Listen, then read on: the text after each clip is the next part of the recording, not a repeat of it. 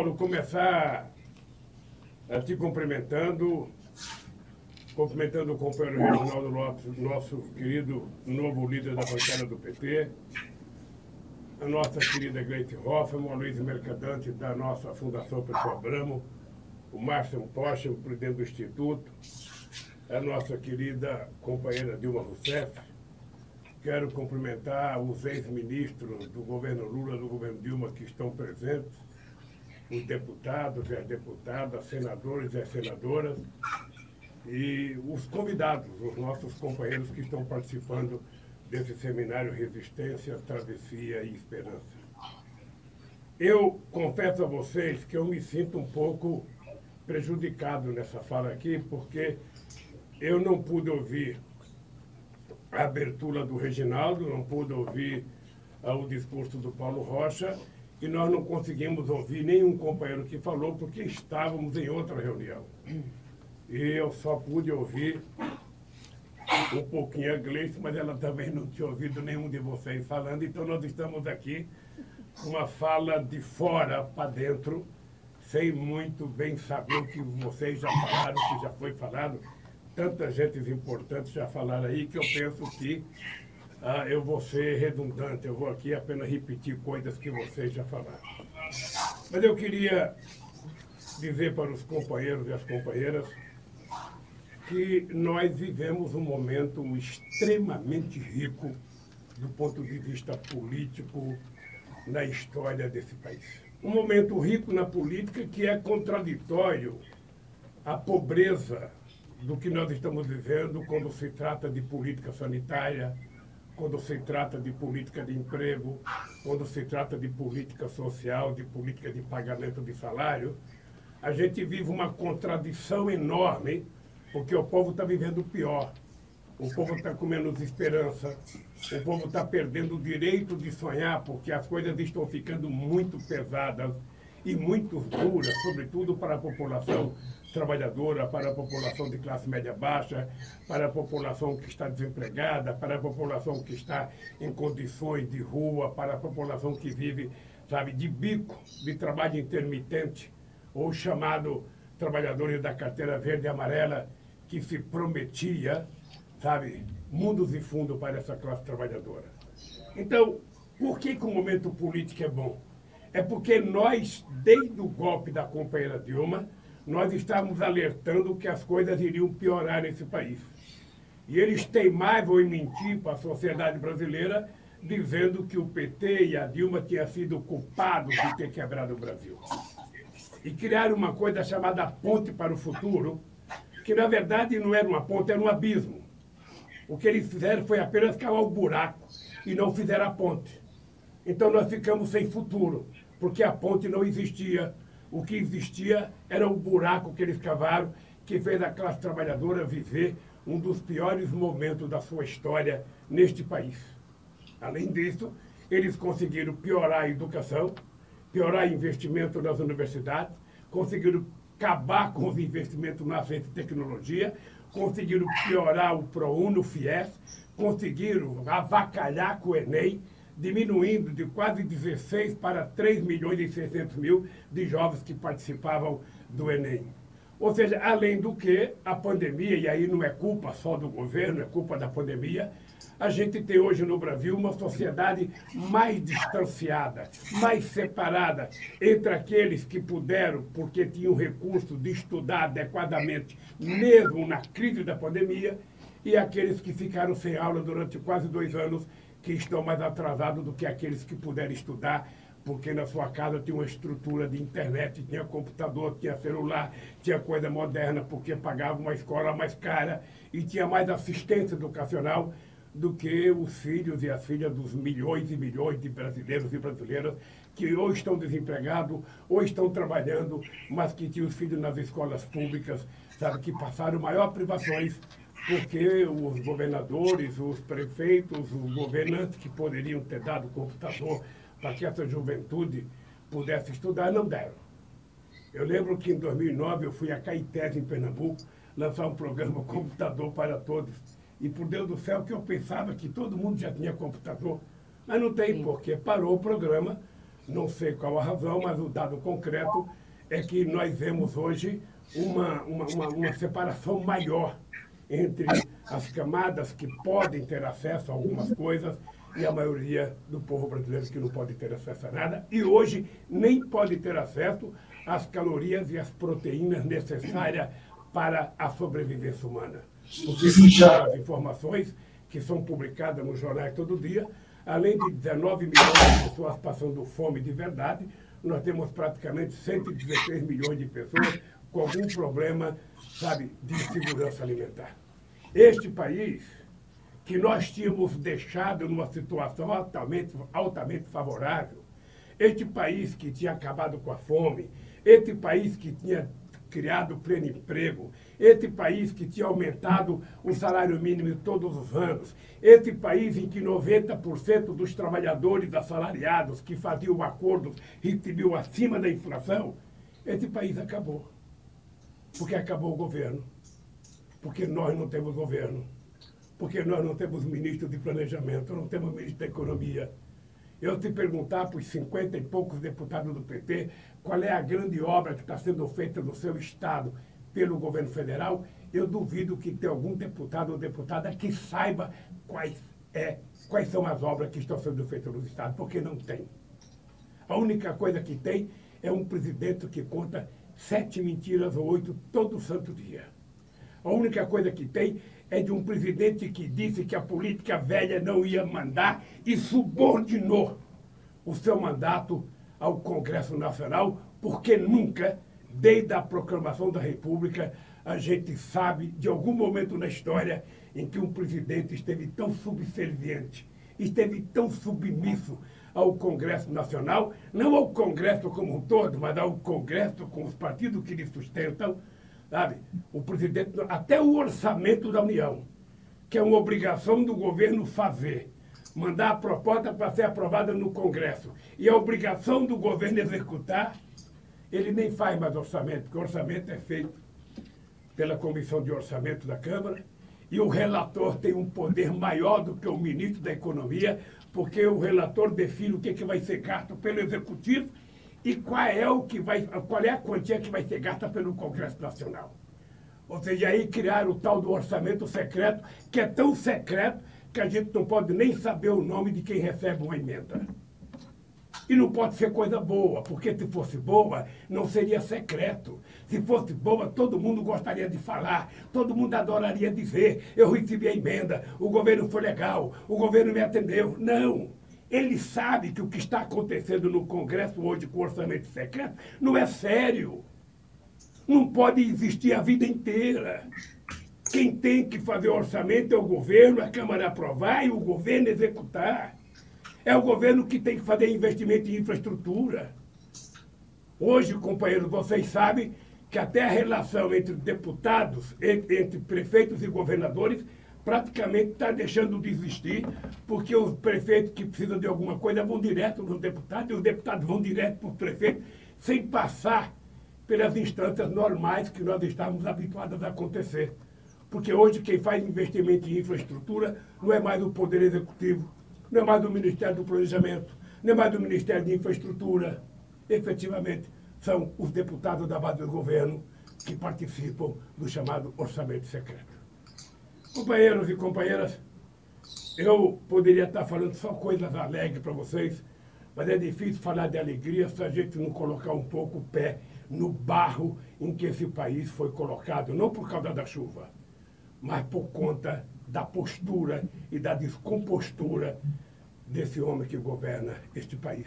Na verdade, dessa gente que governa e que assaltou esse país com muito fake news, com muitas mentiras e com muita, muita participação de um setor considerável da imprensa, sabe? Fazendo com que a política fosse desacreditada e a mentira fosse acreditada. Esse é o Brasil que nós escolhemos e é esse Brasil que a gente vai mudar. Então, nessa reunião que vocês estão discutindo resistência, travessia e esperança, é importante que a gente tenha a coragem de dizer para o povo brasileiro que esta será uma campanha em que o Partido dos Trabalhadores tem que trabalhar fortemente a eleição de deputados e a eleição de senadores. Nós vamos ter que falar muito da necessidade da sociedade brasileira votar em deputado. Nós vamos ter que falar muito que se a sociedade não eleger deputados comprometidos com os sonhos da classe trabalhadora, com a esperança da classe trabalhadora, deputados eleitos com o compromisso de fazer as pessoas voltarem a ser felizes, a gente pode correr o risco deles encher o nosso galinheiro de raposa e fazer com que o Brasil, ao invés de melhorar, piore um pouco mais. E o PT, com o Gleice, tem muita responsabilidade. Não apenas de eleger os deputados que já têm mandatos, os senadores que já têm mandato. É nossa obrigação trabalhar para reeleger todos os companheiros. Mas nós temos que fazer um esforço muito grande para eleger muita gente nova, muitas mulheres, muitas mulheres negras, muitos estudantes, negros e brancos, sabe?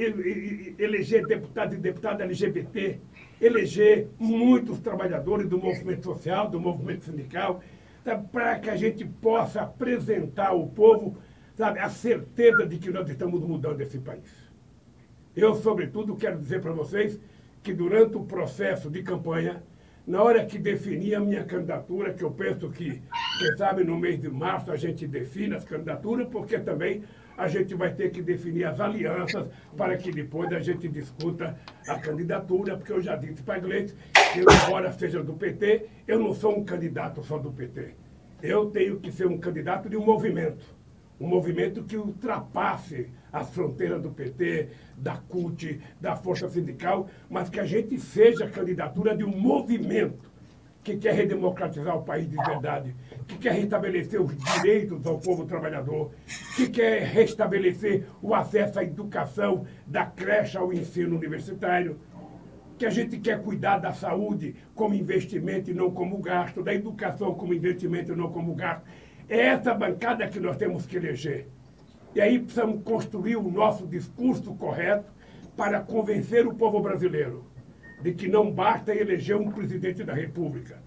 É preciso eleger um Congresso Nacional Progressista, com mais senadores comprometidos com os trabalhadores, com mais deputados e deputadas comprometidos com o povo trabalhador, para que a gente possa, então, realizar o nosso sonho de ver esse país outra vez feliz. E eu digo sempre, as pessoas de vez em quando brincam comigo, esse país voltando, quem é vegano vai comer o tipo de verdura que quiser, o tipo de salada que quiser, porque vai ter salada orgânica nesse país. Mas quem gosta de uma carnezinha, uma costelazinha assada, uma picanhazinha, um alcatre e uma cervejinha gelada também é um direito que nós temos que conquistar, porque é uma das coisas gostosas que eu faço na minha vida. Portanto, companheiro Reginaldo e o companheiro Paulo Rocha, companheiros deputados e deputadas, parabéns pelo aniversário, pela, pelo seminário, tá? pelo aniversário do PT, que vamos comemorar dia 10. E eu espero que 2022 seja efetivamente o ano do PT. Nós fomos massacrados, nós fomos triturados. Vocês sabem que numa luta, numa caminhada, nem todo mundo consegue chegar ao final, sabe, do percurso numa escada de 10 degraus, tem gente que para no nono, tem gente que para no primeiro, tem gente que para no segundo. Nós conseguimos fazer essa travessia. Nós conseguimos fazer porque a gente tem uma causa, a gente tem uma motivação e a gente tem um objetivo. E o nosso objetivo não é o PT em si mesmo. O nosso objetivo é recuperar a soberania nacional. O nosso objetivo é recuperar a cidadania para que o povo brasileiro possa voltar a ser sujeito da história e não coadjuvante. Um abraço, gente, que Deus abençoe vocês e que a gente possa continuar fazendo outros seminários. Agora, eu vou lhe contar, Reginaldo e companheiro Paulo Rocha, menos seminário e mais campanha agora. A partir desse seminário é colocar o barco na água, o trenzinho na ferrovia, o carrinho velho na estrada e o sapato de galocha para a gente poder andar esse país e ganhar essas eleições, porque somente nós poderemos dar a garantia ao povo de que ele vai voltar a ser feliz. Beijo no coração de todos vocês. Bom dia, bom dia, comunidade 247. Começamos hoje um pouquinho mais cedo, 15 minutos mais cedo, para rodar esse vídeo de ontem do ex-presidente Luiz Inácio Lula da Silva, fazendo uma, uma fala importantíssima sobre a importância do Congresso progressista num seminário promovido pela Fundação Perseu Abramo. Quem chegou agora, eu peço para, se quiser assistir o vídeo, ele fala melhor do que eu poderia falar sobre a importância disso, obviamente. Então é só voltar 15 minutos, né? Então, bom dia, Regina Chaves, aqui a primeira chegada no Bom Dia Geral. A Thelma na contagem regressiva, 334 dias para o Brasil voltar a um mínimo de normalidade, né? Para expulsar o farofeiro sem vergonha da presidência da República. Bom dia à lindíssima cidade de Valença, no Rio de Janeiro. Muito bonito lá, essa região lá das fazendas, espetacular. Bom dia ao Jairo Costa, que fala: vamos criar uma geringonça tropical para deter o fascismo. E o ex-presidente Lula, de fato, está fazendo um arrastão né, nas forças políticas brasileiras, está levando tudo. Ontem, até o Renan Pai Renan Filho foram lá defender o apoio do MDB caso eles não tenham uma candidatura competitiva. E não tem, né? É óbvio que a Simone Tebet não vai sair de 1% ou meio por cento das intenções de voto. Bom dia a Edmeia lá de Uberlândia, viva Uberlândia, saudades de Uberlândia. Então, bom dia aqui a Ailda Gabler, bom dia Belém do Pará, está aqui também com a Anália Torres.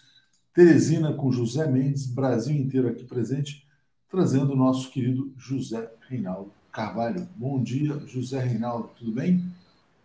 Bom dia, Léo. Bom dia, comunidade. Tudo bem? Zé, muitas notícias, né? Eu comecei rodando esse vídeo do ex-presidente Lula, porque, de fato, né, eu acho que as pessoas estão muito focadas na eleição presidencial, com razão, eleições para os governos, mas no contexto atual em que o Brasil precisa de grandes mudanças, nada é tão importante quanto a eleição de um parlamento comprometido com essas transformações, né?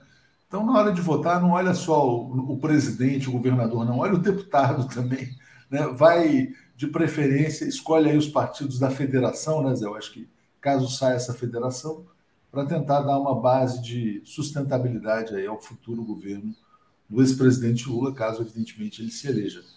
Importante passar para vocês é que você é dirigente partidário para falar sobre a importância do parlamento.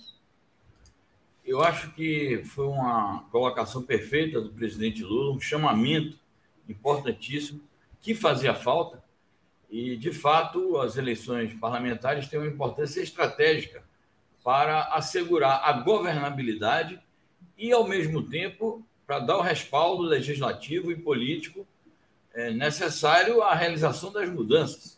O futuro governo do presidente Lula é, será um governo comprometido com mudanças de fundo no nosso país, a reversão desse quadro de destruição nacional.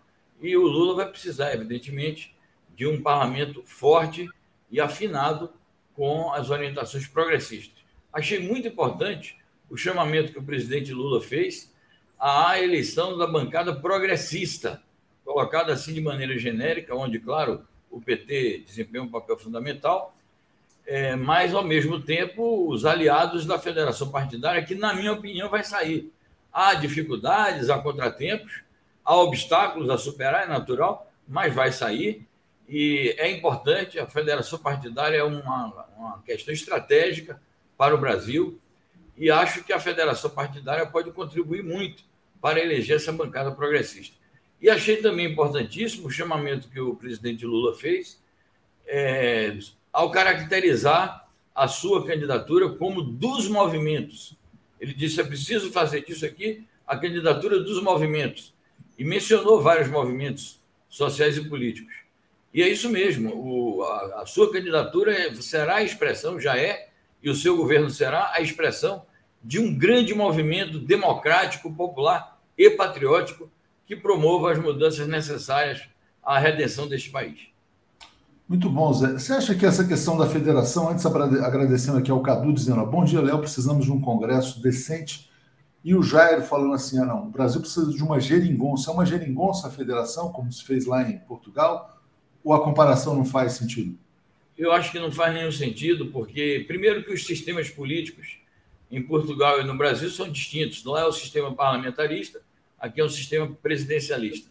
E a, a geringonça, mal chamada de geringonça, eu quero lembrar sempre que o termo geringonça foi usado pela direita portuguesa e pela mídia vendida portuguesa para é, confundir uma, um acordo de governabilidade que foi feito, um acordo parlamentar que foi feito, confundir isso com uma coisa que funcionaria mal.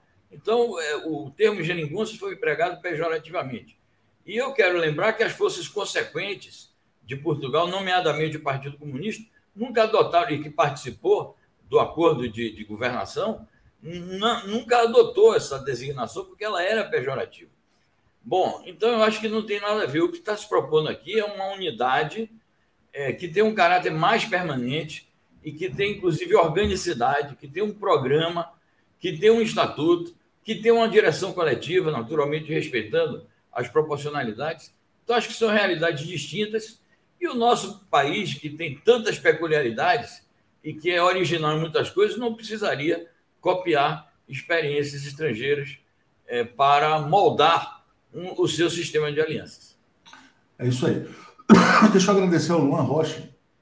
Desculpa, está dizendo. Bom dia, Léo e Zé. Sou de direita, estou aqui.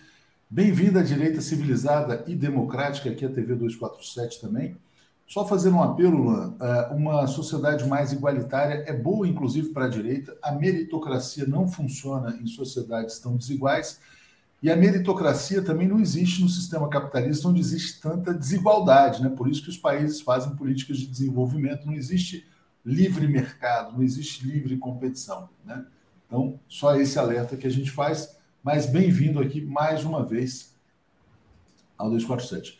E a Isabel dizendo: o pessoal deveria apoiar o Haddad em São Paulo, Boulos para o Congresso.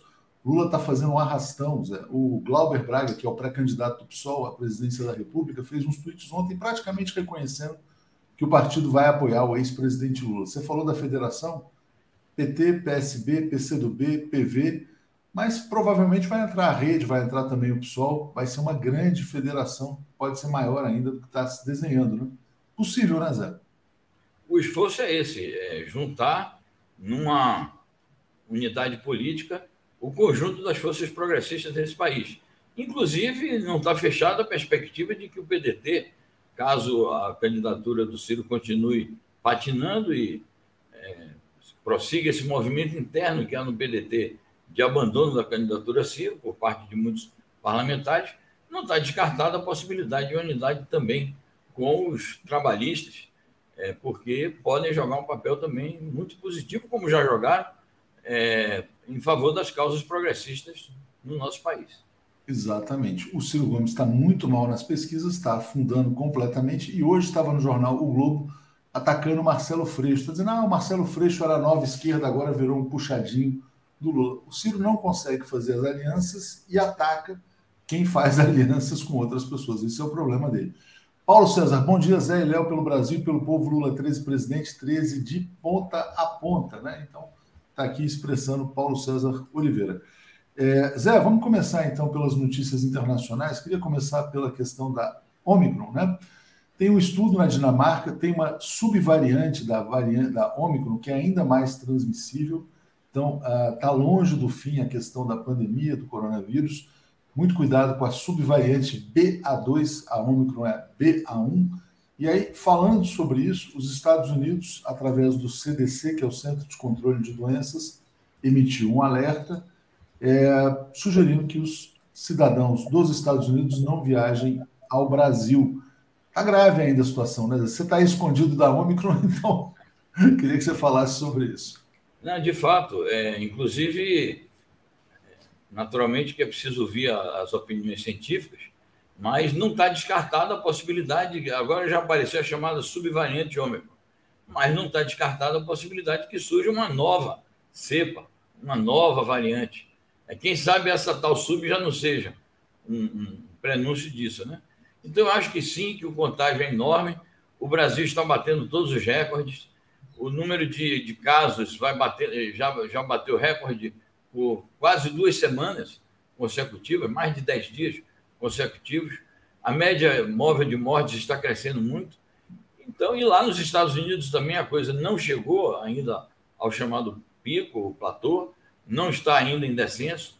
Então, eu acho que os cuidados são generalizados, mesmo em países onde a, a vacinação já atingiu mais de 90% da população. O caso de Portugal, mais de 90% da população lá está totalmente imunizada, mas tem crescido os casos aí por conta dessa variante. Então, acho que sim, todo cuidado é pouco e é preciso que aqui as autoridades sanitárias tomem as pertinentes medidas preventivas e de controle, coisa que está longe de acontecer, porque aqui impera o, nesse setor aí impera o desgoverno. Muito bem. Uh, e esse alerta, então, dos Estados Unidos. Agora, curioso é que nos Estados Unidos a transmissão também é muito alta, né? Tem muita gente lá não vacinada. Darlan Lira está dizendo: se apropriar dos termos pejorativos como geringonça, sapo barbudo e afins é prova de grandeza nos atos e reverter, ajuda a reverter a visão torta dos adversários, né? É, está dizendo: graças aos antivax, isso não vai acabar. Bom, então está aqui uh, essa notícia dos Estados Unidos. Já já a gente vai falar mais de pressão dos Estados Unidos contra o Brasil. Mas antes vou trazer uma notícia sobre Irã. Né? Os Estados Unidos, na verdade, eles atacam geral, né? China, Irã, Rússia, Brasil, Alemanha. Irã pede que Estados Unidos retornem ao acordo nuclear. Diga lá, Zé. É, o que impressiona, chama muita atenção nessa notícia, é o tom muito moderado empregado pelo Irã. É uma tentativa da diplomacia iraniana de demonstrar boa vontade e eh, chega a fazer um apelo, um pedido é, que as autoridades estadunidenses, especificamente o secretário de Estado e o presidente da República, Joe Biden, retornem ao acordo nuclear que foi pactuado lá em 2015, que infelizmente, por conta daquela política desastrosa é, de polarização com o Irã que o Trump fez, ele se retirou do acordo nuclear. E eh, há, há vários meses o Irã está fazendo muitos esforços para reatar esse acordo, tem feito conversações com os demais membros do Conselho de Segurança, fora os Estados Unidos, né? os demais membros que são signatários desse acordo, mais a Alemanha, no sentido de que seja reatado de imediato o acordo, seja revigorado e que as sanções contra o Irã sejam levantadas, sejam aquelas sanções tidas como multilaterais, porque adotadas pelo Conselho de Segurança da ONU, sejam as sanções unilaterais que foram adotadas é, por decisão exclusiva dos Estados Unidos. Infelizmente, os Estados Unidos ainda não deram um posicionamento assim mais positivado de que irão retornar ao acordo, mas a expectativa permanece e o Irã, além de ter feito pressões, está fazendo também apelos, o que é muito válido porque é indispensável o levantamento das sanções para que o país retome o caminho do seu desenvolvimento e alcance algum grau de crescimento econômico para o bem-estar da sua população. Mercedes Cabral pergunta: é verdade que a Holanda vai tratar a Covid como doença endêmica e tudo voltará ao normal? Da Holanda eu não vi, mas eu vi notícias a esse respeito na França. Vamos trazer mais informações, vou procurar para a gente falar a respeito disso. Né? Bom, a Inês Oludê fala: os Estados Unidos querem o caos. O objetivo é impedir a aliança dos chineses com os russos, mas o que eles estão conseguindo, na verdade, a gente falou sobre isso ontem, né, Zé? É reforçar esta aliança. Então, tem pressão contra a China também. China protesta por reunião entre autoridades dos Estados Unidos e Taiwan. Diga, Zé. Dessa vez foi a presidente da Câmara do, do representante, que é a Câmara dos Deputados dos Estados Unidos, que esteve mantendo reuniões é, no modo virtual com o vice-presidente de Taiwan. É, e há, um, há, protocolos, há acordos, há tratados bilaterais assinados pelos Estados Unidos com a China que proíbem o Estado estadunidense, não é apenas o governo, o Estado norte-americano, em todas as suas instâncias, de manterem esse tipo de relações oficiais com Taiwan, porque Taiwan é parte inalienável do território chinês e da unidade da República Popular da China, e, portanto, as relações bilaterais com Taiwan significam a quebra do princípio de que no mundo existe apenas uma China, princípio este que foi aceito formalmente, inclusive, oficialmente, pelos Estados Unidos quando reataram relações diplomáticas com o país asiático. Então, toda vez que autoridades estadunidenses se reúnem com autoridades de Taiwan, assim, autodesignadas autoridades de Taiwan, a China protesta e, naturalmente, que se acha no direito de tomar contramedidas para neutralizar os efeitos maléficos que essas relações que os Estados Unidos alimentam com Taiwan é, possam acarretar a sua própria economia e a sua, sua própria inserção é, no mundo político e diplomático, enfim, nas relações todas que a China é, desenvolve, e também o problema da unidade da comunidade chinesa, porque a China se preocupa, antes de tudo, com isso, com a integridade do país e com a unidade da sua população, com todas as suas etnias. Deixa eu ler esse comentário da Isabel, é interessante, Zé. É, ela está dizendo assim: ó, ontem o Jornal Nacional dedicou alguns minutos ao Moro para explicar os valores recebidos nos Estados Unidos, sem crítica, explicando tudo. A cara do Bonner da noite. De fato, a cara do Bonner da noite. Por quê? Porque a Globo trabalha para um outro país. A Globo é uma empresa de comunicação a serviço dos interesses do imperialismo no Brasil. O Moro é um agente do imperialismo no Brasil. Então, Moro e Rede Globo têm o mesmo patrão. Né? Os dois trabalham para os mesmos interesses. Então, obviamente, a Globo trabalha para o Moro, o Moro trabalha para a Globo e ambos trabalham para o imperialismo internacional. Então, nada. É por isso que a gente sempre tem que dizer o seguinte: quer dizer, olha, Globo está de um lado, temos que estar do outro, porque a Globo é inimiga do Brasil e dos brasileiros, como diria, o, como diz, na verdade, o Fernando Moraes. É, o Jeff está dizendo: estive em Taiwan em 2006, lugar ótimo e amistoso, muito bom trabalhar por lá, né? Zé, então vamos trazer aqui agora notícia do Bolsonaro. Bolsonaro vai à Rússia e os Estados Unidos não querem que Bolsonaro vá à Rússia. Eu te pergunto, Zé, será que Bolsonaro está indo à Rússia para fazer pirraça com Biden a pedido do Trump? Qual é? Ou tem algum interesse brasileiro? Porque foi uma viagem que surgiu meio, meio esquisita, né? Então, eu queria te pedir para explicar. Bom, a explicação oficial que está sendo dada pelo Itamaraty e pelo Palácio do Planalto é que ele vai tratar é, de interesses comerciais do Brasil e que supostamente estaria interessado em que é, isso pudesse também reforçar a atuação do Brasil no BRICS. Bom, é preciso cobrar do Bolsonaro e também do golpista Michel Temer por que, que o Brasil enfraqueceu a sua atuação no BRICS, que foi uma opção muito estratégica feita lá atrás e que durante os governos dos presidentes Lula e Dilma é, a presença do Brasil no BRICS se reforçou tanto e por que então que o Brasil botou o pé no freio em relação ao BRICS. Mas voltando, então a primeira explicação oficial é essa. Há uma explicação também que circula nos, nos bastidores de que o Bolsonaro eh, quereria é, explorar é, uma, um, suposto, um suposto reforço de relações com o, o Putin para demonstrar que ele tem sim inserção internacional, na medida que o ano passado todo foi marcado, e não só o ano passado, todo o mandato dele até agora é, foi marcado por insucessos, por fracassos e por desempenhos medíocres no plano internacional, inclusive as é, comunicações que ele fez nas Assembleias Gerais da ONU.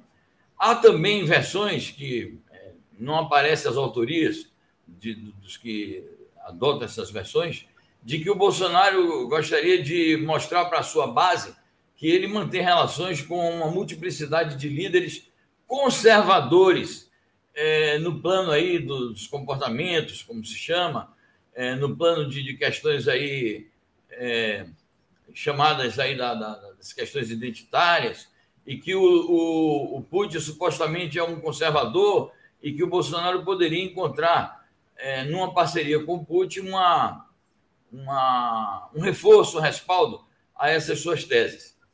Mas, na verdade, eu acho que o que está acontecendo é o seguinte: é o Itamaraty, que está sob nova orientação, uma orientação mais profissional, o Itamaraty procurando situar de uma melhor maneira, de uma maneira mais cômoda, o Brasil e o governo Bolsonaro é, numa realidade mundial que é uma realidade irreversível, que é essa realidade em que aparecem polos é, de poder importantes que não podem ser ignorados e que eles estão percebendo os prejuízos que a conduta fracassada do Itamaraty sob a liderança do Ernesto Araújo acarretou para o país, o desprestígio que acarretou para o país. Agora aparece esse imbróglio da, da tensão militar e diplomática entre a Rússia e os Estados Unidos. E nesse imbróglio, o que a gente nota é o seguinte: primeiro, os Estados Unidos fazendo pressão direta para que o Bolsonaro cancele a visita à Rússia. E você falou da Globo nesse instante. Ontem eu tive a oportunidade de acompanhar alguns noticiários e foi a tarde toda. E durante a noite também nos noticiários, é, uma pressão terrível. Não, o Brasil não pode ir, isso é um prejuízo para o Brasil. Ele está pensando A Globo, a, a, Globo é uma empresa de comunicação que pertence a um outro país. Eles, ela Pronto. tem três brasileiros no comando, mas eles não apitam nada. Quem Pronto. apita lá é outra, é outra, são outras forças. Bom, então eles diziam o seguinte: o, o Bolsonaro está pensando que a foto que ele vai tirar com o Putin vai ajudá-lo aqui com a base conservadora. Não, é o contrário. Quem vai faturar com a visita não é Bolsonaro, é o, é o, é o Putin. Então, coisas desse tipo. E a declaração que o Bolsonaro faz hoje, ele tenta se equilibrar entre a pressão americana e a decisão que ele já tomou de ir à Rússia. Ele, se ele cancelar essa viagem à Rússia, é uma desmoralização mais. É mais um, um seria mais um episódio de desmoralização. Eu não creio que ele vai fazer isso.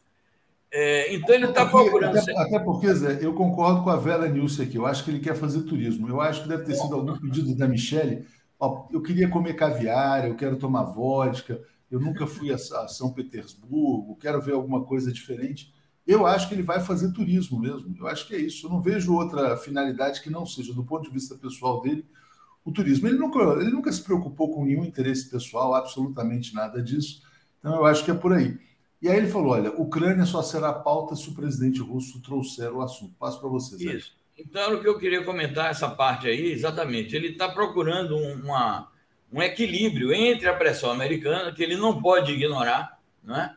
e o próprio Itamaraty deve ter aconselhado ele a dar essa declaração, é, entre a pressão americana e a, a posição da Rússia. Então, ele está dizendo o seguinte: eu só vou, eu não vou colocar o problema da Rússia, da Ucrânia, não vou comentar sobre isso, vai caber ao anfitrião, no caso o Putin, se ele vai ou não tocar nesse tópico. Se ele tocar nesse tópico, eu acho que ele vai dar uma resposta padrão, que foi a resposta que o, o França, que é o atual chanceler brasileiro, deu ao Blinken. O Blinken ligou há uns 10 dias para o França e pediu o apoio do Brasil formal às posições americanas vis-à-vis -vis ao tema Ucrânia.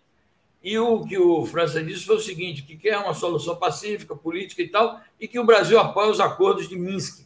O que são os acordos de Minsk?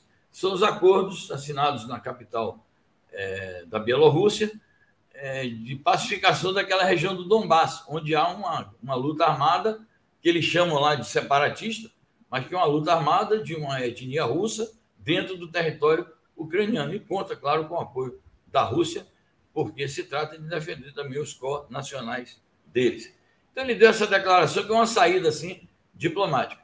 Então eu tenho a impressão que o Itamaraty, nesse caso, está procurando orientar. Agora, o Bolsonaro, a gente sabe que ele é uma figura é, despreparada em todos os aspectos, desqualificado, e não se sabe prever, não se pode prever o que é que exatamente ele dirá na, é, na Rússia. Mas é provável que o Itamaraty é, entregue um teleprompter a ele lá na hora que ele estiver na audiência com o o Putin para ele ler algumas frases chaves da, de conceitos diplomáticos com que o Itamaraty atua. Exatamente. O Trajano está dizendo a pauta do Bozo na Rússia é extraoficial, contato com a máfia para fins espúrios. Né? Uh, eu vou trazer algumas notícias aqui, tem comentários que chegaram também. O Olavo dizendo: nos anos 60, a Brizola disse em Maceió para estudantes secundaristas: o Globo é um jornal americano traduzido em português. É exatamente isso tudo que sai da Globo atende aos interesses internacionais e não aos interesses nacionais. E esse é um dos motivos do atraso do Brasil. Carlos Viana, por que Putin convidou Bozo? Convidou, a meu ver, Zé, porque ele é pragmático, ele quer, enfim, quer defender os interesses da Rússia e mostrar que ele tem aliados, por mais que ele não está olhando para o Bolsonaro, ele está dizendo, ah, o Brasil veio aqui, não é o Bolsonaro. Né? Maristela Zancan, Bozo quer acumular créditos e argumentos para a campanha. Rússia, Manteiga, Dirceu, eu aposto que ele quer realmente passear. Zé, vou botar aqui umas notícias agora da questão Rússia e Estados Unidos, que são importantes. Embaixada da Rússia em Washington diz que o país não vai recuar diante das ameaças de sanções dos Estados Unidos. Então, eles vão lá, eles não estão nem aí para esse tipo de pressão, eles sabem da força que tem. Passo para você falar a respeito disso. É isso, é um protesto veemente da embaixada russa, ao mesmo tempo é uma reafirmação de, de um princípio e é, é a ênfase em uma posição de que a Rússia não vai se deixar é, trair nem intimidar pelas ameaças estadunidenses, sejam elas de caráter econômico, sejam elas de caráter militar. Então, não vai se dobrar às sanções americanas. Então, é mais uma, uma, uma reafirmação de uma posição soberana da Rússia e um recado de que ele está dizendo o seguinte: nós temos capacidade de nos manter e de desenvolver a nossa economia apesar de sanções. E, como você já disse aí no, no tópico anterior, a Rússia tem muitos aliados e hoje a aliança preferencial com a China e essa aliança é suficiente para respaldar é, qualquer dificuldade que o, no caso a Rússia venha a enfrentar por conta de sanções impostas pelos Estados Unidos. Agora o que eu acho mais importante e você deve ter a notícia aí também, se puder já põe na tela, é as declarações, são as declarações é, feitas ontem é, no palco das Nações Unidas. Os Estados Unidos convocaram uma reunião do Conselho de Segurança e é, o representante russo disse o seguinte: vocês querem fazer diplomacia de megafone, né? Vocês querem fazer alarde de uma situação, querem criar pânico, querem fazer crer à opinião pública internacional e à comunidade internacional das Nações Unidas que a Rússia é um país intimidador, agressivo, que está preparando uma guerra contra a Ucrânia. E ele desmascarou é, completamente o discurso estadunidense. E aqui é bom chamar a atenção para o comportamento da diplomacia brasileira, né? É, porque isso também dá uma indicação sobre como poderá ser o comportamento do Bolsonaro lá. Houve uma polêmica de procedimento na reunião que foi o seguinte: a Rússia pedindo que fosse uma reunião mais discreta, uma reunião em que se pudesse é, ser mais produtivo. E a, houve uma votação sobre isso, né? A China se aliou à Rússia nessa questão, e o Brasil, que está estreando numa nova, é, novo turno em que o Brasil participa da, do Conselho de Segurança, o Brasil votou a favor de que da proposta americana de não, tem que ser uma reunião aberta mesmo, tem que, tipo assim, escancarar as denúncias contra a Rússia. Embora, nas declarações depois que ele deu, é, no próprio pronunciamento, ele fez o discurso padrão do Itamaraty, o discurso de pregar a solução pacífica do conflito, aquilo que a gente já conhece. Então é isso, acho que a, o, conflito entre a, é, Estados Unidos barra OTAN contra a Rússia tem essa faceta política, militar e também a faceta do palco diplomático, e as Nações Unidas é um palco privilegiado, e a Rússia foi, ela cravou mesmo uma crítica dura às pressões americanas. E enviou formalmente, né, quer dizer, a sua proposta em relação à Ucrânia, que é muito clara: a Ucrânia não pode fazer parte da OTAN, porque, como disse o Lavrov, a OTAN não é uma aliança defensiva, né? Na verdade, eles estão usando a OTAN para colocar pressão contra a Rússia. Aliás, uh, Zé, ontem entrevistei o Celso Amorim e falou: olha, a Rússia jamais vai permitir isso e tem toda a razão, né? porque você não pode é, colocar um exército ali na, nas suas barbas, né, Zé? Exatamente. E a propósito disso, nós publicamos também uma notícia sobre isso, sobre a resposta russa, e surgiu uma nova expectativa de que talvez até hoje haja uma nova reunião entre o Blinken e o Lavrov para dar continuidade é, quer dizer, enquanto o pau come, enquanto há um bate-boca público, enquanto há pressões e contrapressões, jo jogos de aliança, há também uma tentativa, claro, de parte a parte, de manter é, os entendimentos para. É, cada um vai medindo a pressão, a, a temperatura do outro, os humores do outro, e vai colocando as cartas na mesa. Então, a partir do fato de que os Estados Unidos mandaram uma carta para a Rússia e agora a Rússia mandou uma para os Estados Unidos, eles vão provavelmente fazer uma nova rodada de diálogo entre os dois chanceleres e não se exclui que lá adiante haja uma terceira reunião é, nos tempos mais recentes entre o, o, o Biden e o Putin, ainda que no modo virtual, mas essa reunião tampouco está descartada. Zé Reinaldo, muito obrigado mais uma vez. Vamos acompanhar de pertíssimo aí tudo que está acontecendo na Rússia, na Ucrânia e vamos acompanhar, evidentemente, essa viagem também. Obrigado, Zé. Perfeito. Perfeito, Léo. Obrigado eu. Bom programa aí. Uma boa jornada a todos. Vamos lá. Grande abraço. Bom, agradecendo a todos aqui, todos os membros, assinantes, ótima audiência hoje. Quem não é membro ainda pode ser membro em, uh, aqui no próprio YouTube, pode ser assinante em Brasil247.com.br apoio. Quem puder assinar por Pix, manda um Pix no pix.brasil247.com.br e tem ali, ó, bit.ly barra Pix247. A pessoa preenche um formulário e recebe todo mês um alerta para ser assinante por Pix.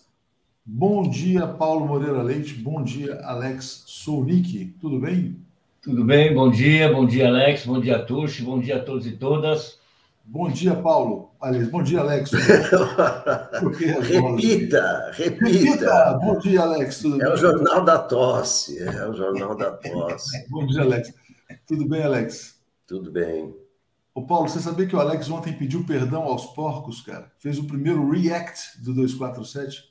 Você sabe o que é um react, Paulo? O que, que é? O react são os vídeos que estão na moda no YouTube, que é o seguinte. Ah! O youtuber jovem, aquele garotão, tal, engraçado, ele joga lá um vídeo qualquer e aí ele começa a reagir. Ele começa a ver, por exemplo, começa a ver o Moro falando bobagem com aquela voz de marreco e começa a reagir. Eu botei um vídeo do Alex, do Alex não, do Bolsonaro, é, comendo porra, frango com farofa tal. E depois botei um vídeo de um porquinho comendo uma banana. O porquinho é tão educado, cara, perto, perto do Bolsonaro. E o Alex fez uma coluna chamando o Bolsonaro de porco, ele teve que se desculpar em relação aos porcos, porque eles não merecem a comparação, não é isso, Alex? Não, aliás, aliás continua, né, o, é. essa coisa assim do, dos animais, né, que o, o Moro, né, muita gente não gosta que chame Moro de marreco, mas é aquela coisa, é apelido, né? Apelido a pessoa não escolhe, apelido é uma coisa que pega, né? Daí ele, ele, ontem disse que se o segundo turno for entre Bolsonaro e Lula, ele vai votar numa cabra. Ele vai ele votar numa cabra. que ele é do mundo animal, né? Porque o marreco vota em cabra. Quem falou né? isso? O Moro falou isso ontem. Mas falou tá, tá no, no, no porta-voz oficial deles, o, o, antagonista. Ah, isso então, também é um animal, também é uma anta, né? Uma anta. É uma... Então, você Antagonista. É uma fazenda modelo, né? É uma fazenda, fazenda modelo. modelo é, fazenda, é. A revolução dos bichos. Né? Romeu está dizendo, somente uma pessoa consegue escalar a montanha russa, Rafael Nadal. Aproveitando esse ângulo do Moro, Paulo, não sei se você viu na Globo, parece que a Globo fez assessoria de imprensa para o Moro, dizendo, não, veja bem, olha, os 3,7 milhões que ele ganhou, porra, ele merecia ganhar o dobro, né? Estranho ele não ter ganho o dobro. Quatro minutos de defesa, e parece que teve até uma fala, eu não vejo, não, mas de que, ah, o Lula foi, o caso foi arquivado, mas o Lula não pode provar sua inocência. Então, passo para você refletir sobre esse caso Globo. Então, já que o Alex trouxe a baila o tema Marreco, Paulo. Uhum. É, é, é, escancarado, né? Porque uh, é evidente que é preciso investigar esses pagamentos recebidos pelo Moro, é preciso investigar exatamente uh, a atuação dele e juntar o que ele fez, os clientes da, da, da, da consultoria e que ele recebeu nada disso foi feito. O que está querendo é vamos passar logo um pano, acaba logo com essa história, porque senão vai começar a cheirar mal. Já está cheirando mal. Não adianta achar que está tudo bem, porque você não pode imaginar que um sujeito que teve o poder que o Moro desfrutou, o poder de perseguir, destruiu a justiça, não precisava respeitar nenhum direito, uh, uh, nenhum direito reconhecido em lei, para perseguir aquele que considerava seus adversários políticos e que depois vai receber essa fortuna de um escritório de, de uma empresa de lobby. Exatamente, é, é escandaloso. E vamos tentar, tentar acabar com isso. Por quê? Sabe por quê? Vocês podem não acreditar, mas eu começo a ouvir uma conversa de que, olha, o Bolsonaro não está dando, a última esperança virou Moro. Isso é uma conversa de quem quer votar, ia votar no Bolsonaro e está se preparando para votar no Moro. É, mas o Moro já tá, já estão desembarcando, viu, Paulo? Não, não, mas assim, ou seja, está é, uma tal confusão que tem gente que não quer, uh, uh, quer proteger o Moro porque o Bolsonaro já está difícil. Uhum. O Bolsonaro vai ser. O problema do Bolsonaro agora é o que fazer com ele quando ele sair do governo. Bem, o que vai ser? Vai ser assim? Já tem gente achando isso. Eu estou espantado. É, deixa eu só trazer essa notícia aqui de ontem do Intercept, importante. Alvarez e Marçal recebeu 16 milhões e meio de dólares para reestruturar a Diamond Offshore Drilling, uma fornecedora da Petrobras. Então, mais aí um problema. Estranhamente, o Lucas Furtado, procurador do TCU, arquivou o caso lá sobre o Moro depois que ele revelou o salário e mandou para a Receita Federal como se fosse só um caso tributário. Não, tem um conflito de interesse sim. O Moro não poderia ter recebido tanto dinheiro, porque e é o seguinte, dizer, qual o trabalho que ele fez? Ele recebeu todo esse dinheiro para fazer o que exatamente? Será que não foi uma comissão, um pagamento pelo que ele fez antes, quebrando as empresas brasileiras? Então, estranha decisão do Lucas Furtado. Nunca se sabe quais são as pressões que rolam nesse mundo, né? O Márcio Prado está dizendo: Merval pediu para Bozo ser senador e desistir da presidência para escapar da cadeia. Eu vou botar essa notícia aqui no ar, Alex, e vou passar para você comentar. Olha aqui que diz o Merval. Ele falou o seguinte: olha, é, o Lula está fazendo tudo certo. Ele falou também que o Lula só não será presidente se acontecer o inesperado. E aí o Merval propõe o inesperado, que seria uma desistência do Bolsonaro. Ele até fala como se ele fosse um amigo do Bolsonaro.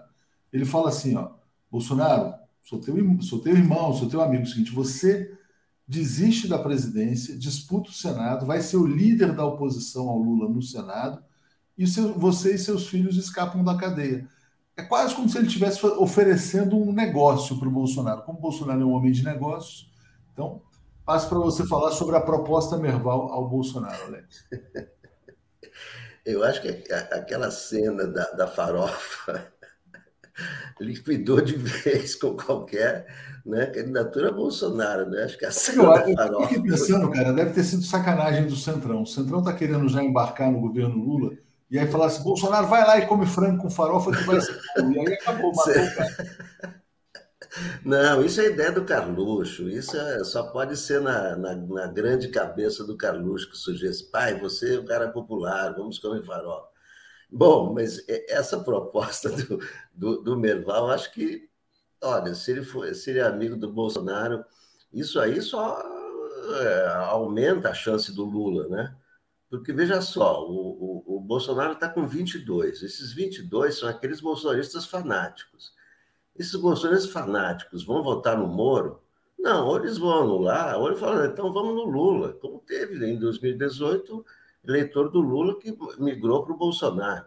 Então, não, não, tem jeito, com Bolsonaro ou sem Bolsonaro, não, não tem como evitar a, a, vitória do Lula, você entendeu? Porque é, é uma coisa consolidada, né? as pesquisas mostram, a cada pesquisa, ele está lá, ele está lá, quase.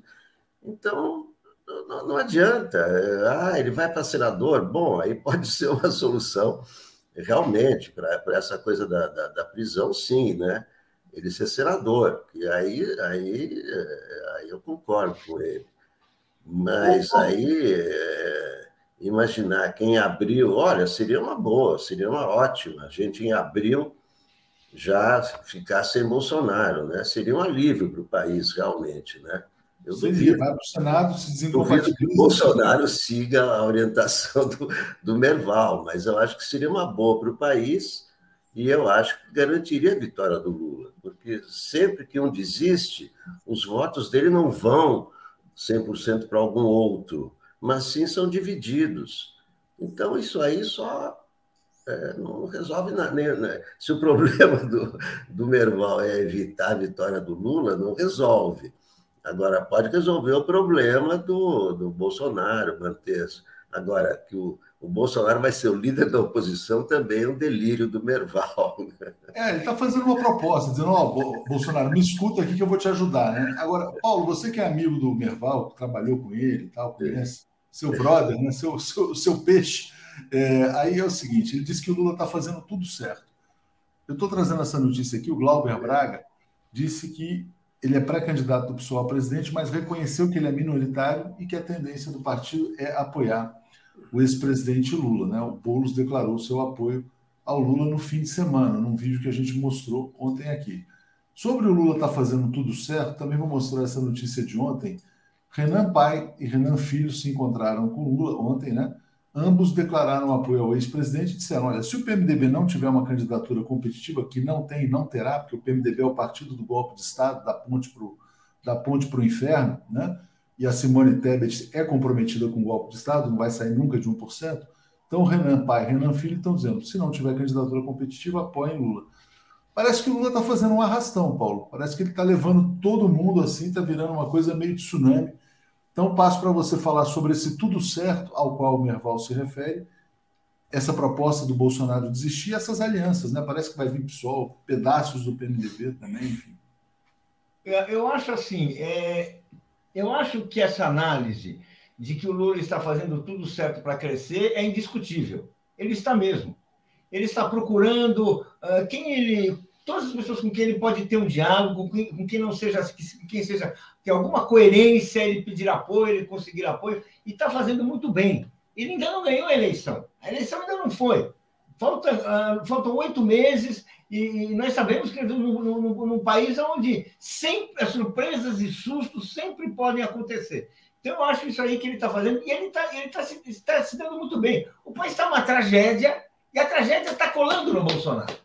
O Bolsonaro passou dois anos fingindo que não tinha nada a ver com isso, um discurso que, que, que, que confundia a população, mas agora está colando. Então, o Bolsonaro ele tem o seu, ele tem, ele tem um patamar, ele não sai desse patamar. Agora, a elite brasileira, a burguesia brasileira, ela não vai assistir assim a vitória do Lula de braços cruzados, achando que vai dar tudo bem. Ela não vai fazer isso.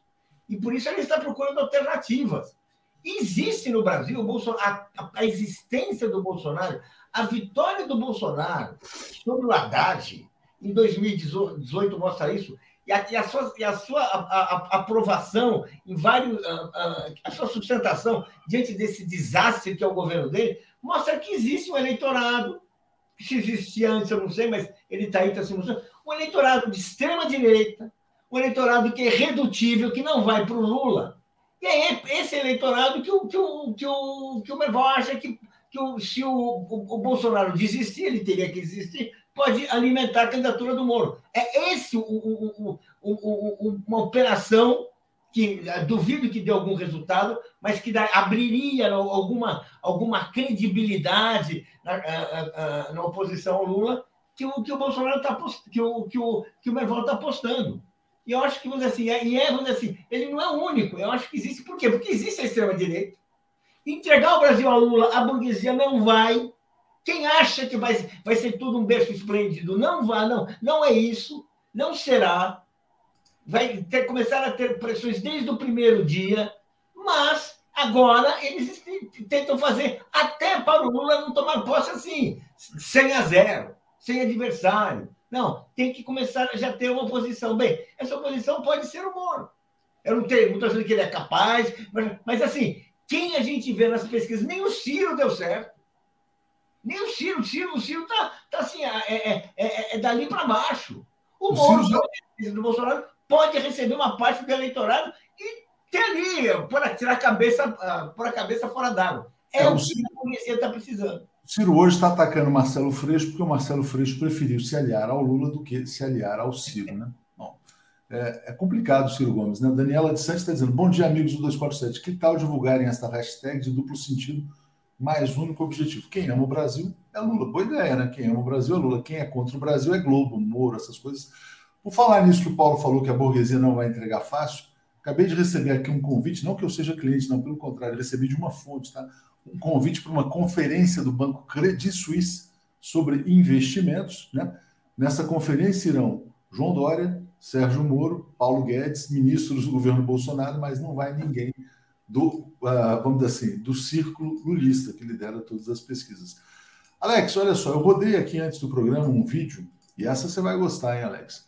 O ex-presidente Lula disse o seguinte: ele não, é, ele não quer ser presidente do, do PT, da CUT, da Força Sindical apenas, ele quer ser presidente de um amplo movimento, e por isso ele defendeu a união entre os partidos e a eleição de uma grande bancada progressista. Ele falou o seguinte: nunca houve um presidente tão refém do Congresso como Jair Bolsonaro Está um escândalo, né? isso não pode durar para sempre, e defendeu uma ampla base para que ele possa governar com tranquilidade. Defendeu as alianças.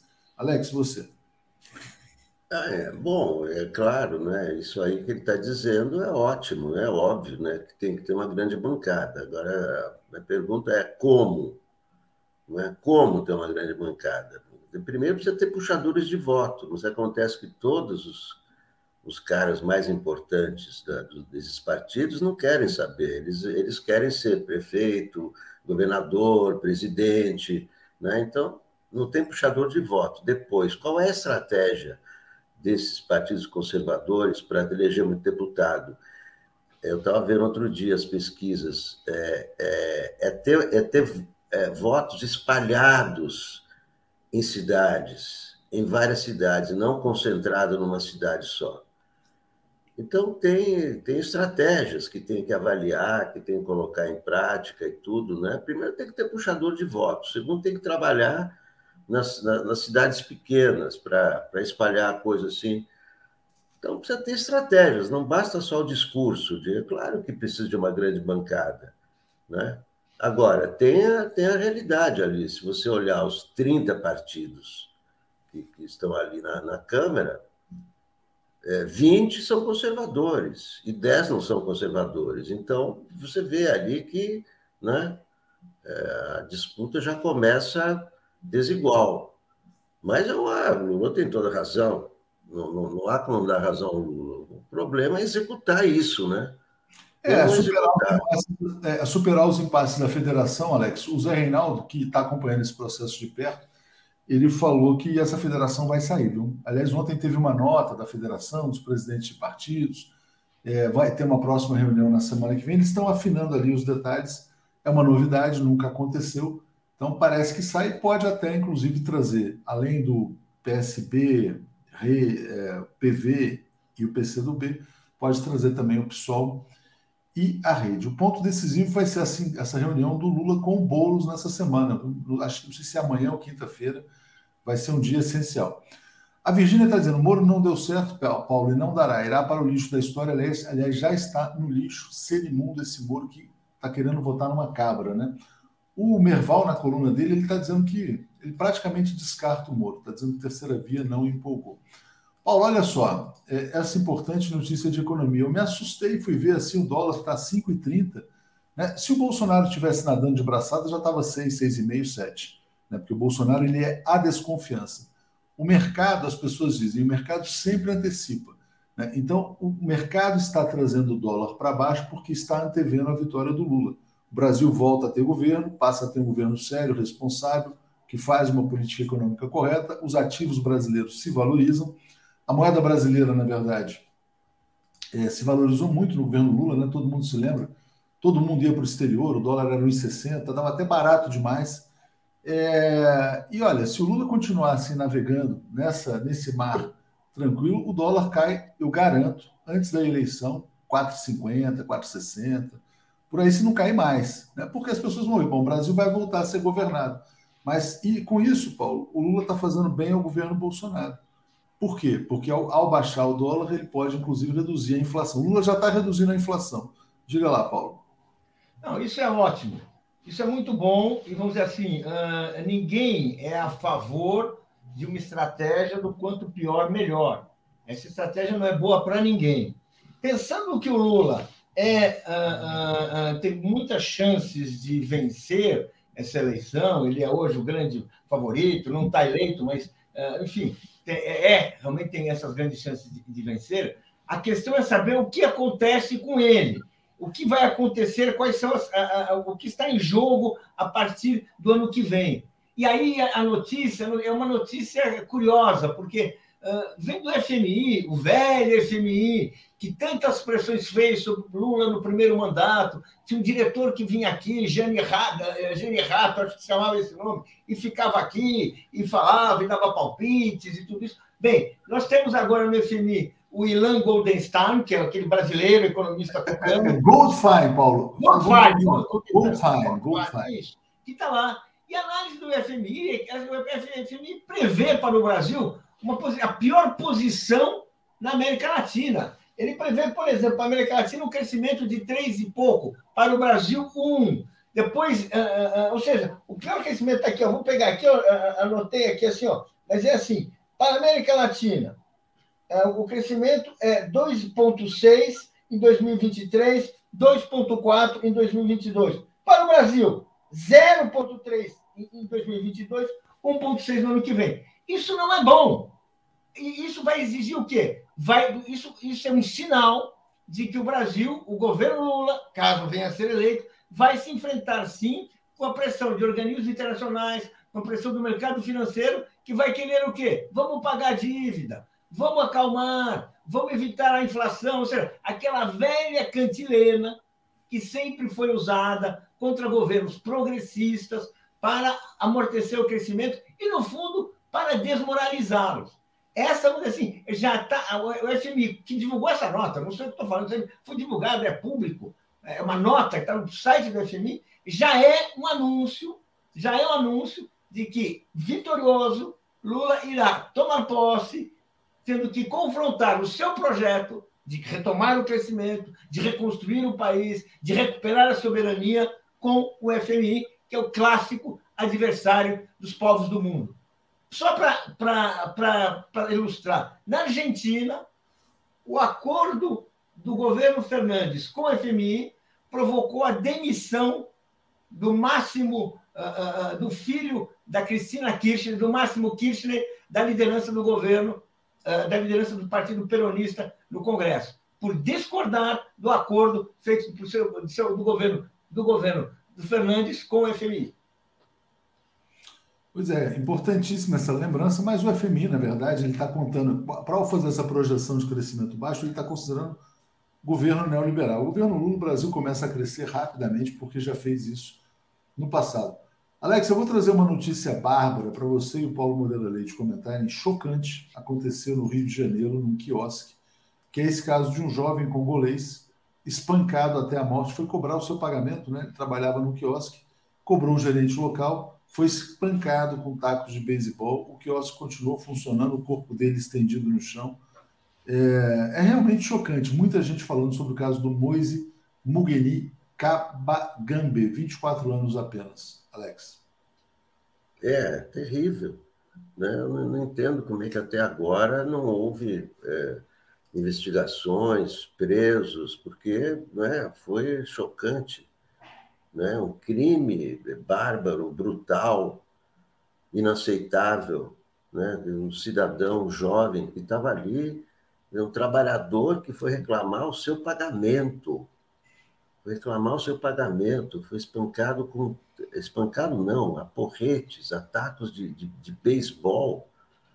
Isso é um, um crime é, horroroso horroroso. Eu vejo há, dias na, nas redes Moise, Moise, quem matou Moise, quem matou Moise. Isso é, é crime hediondo, crime hediondo, que envergonha os brasileiros. Vergonha total. Ninguém, ninguém preso, nenhuma investigação, como o Alex falou, Paulo. Como é que você vê esse caso? Tem que ter uma comoção, tem que ter uma pressão social muito grande para botar a polícia do Rio de Janeiro para agir, né? E tem que ter medidas concretas. Vendo uh, esse caso, é impossível não lembrar do que ocorreu no Carrefour. Há quanto tempo? Foi um ano? Carrefour em Porto Alegre. Aquele, aquele cidadão que, que uh, foi morto, espancado, uh, porque estava é suspeito de quê? De estar tá levando uma. Suspeito que ele não estava fazendo de roubar uma mercadoria, que era um saco de farinha, o que é que foi. Foi morto. O que, que aconteceu? Carrefour fez certamente uma boa campanha de marketing, livrou a barra, fez algumas coisas assim, mas nada aconteceu. Ou seja, a gente continua sendo um país onde a maioria negra ela é agredida e executada é, assim, impunemente. É por isso que mataram uh, uh, o congolês. Porque há um ano mataram aquele cidadão que estava saindo lá e foi suspeito de estar roubando uma coisa. E vão continuar. E a gente já nem nota mais e nem todos só aparecem, viram notícia, causam essa comoção. Por quê? Porque não, assim, não é que você, é, tem que ter uma ação que não é exemplar, mas tem que ter uma ação cotidiana da justiça para impedir a impunidade de assassinos, ah, ah, dessas execuções. Isso é linchamento. E isso é evidente, reflete o clima político, reflete a ascensão do bolsonarismo, reflete o porte de armas, reflete essa, essa, essa, esse liberou geral na violência contra os pobres e contra os pretos, que é o governo Bolsonaro. É isso aí, vamos lá. É, Flávio Oliveira aqui está dizendo que é jornalista do Globo, está dizendo Moisés foi espancado até a morte no quiosque Tropicália, na Barra. Então é importante dar o um nome. Tropicália, na Barra, é onde ele foi assassinado. Foi cobrar dois dias de salário, crime brutal, inaceitável. A Polícia do Rio deve uma resposta rápida à família e a todos nós. Né? Uh, deixa eu ver aqui. Parará, parará. Bom, aqui, olha só. A Lira, Lira Tales está fazendo uma crítica a mim. Não adianta, não adianta se pendurar no discurso de que é contra o cancelamento depois de tanto criticar a grande mídia por parir Bolsonaro. Você choca, está dizendo que eu estou chocando o ovo da serpente. Triste, lamentável, recebo a crítica, mas continuo sendo contra qualquer tipo de cancelamento. Né? Então, não considero é, correta essa sua crítica, mas recebo, leio o seu comentário, leio o seu superchat aqui. É, Cado Lacerda está dizendo, essa morte é exemplo do ódio que o Bozo trouxe, né?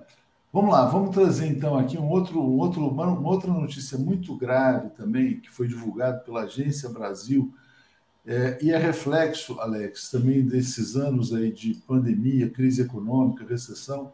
A gente vê hoje muitas crianças pedindo dinheiro na rua no Brasil, né? Olha esse dado que saiu ontem do censo escolar.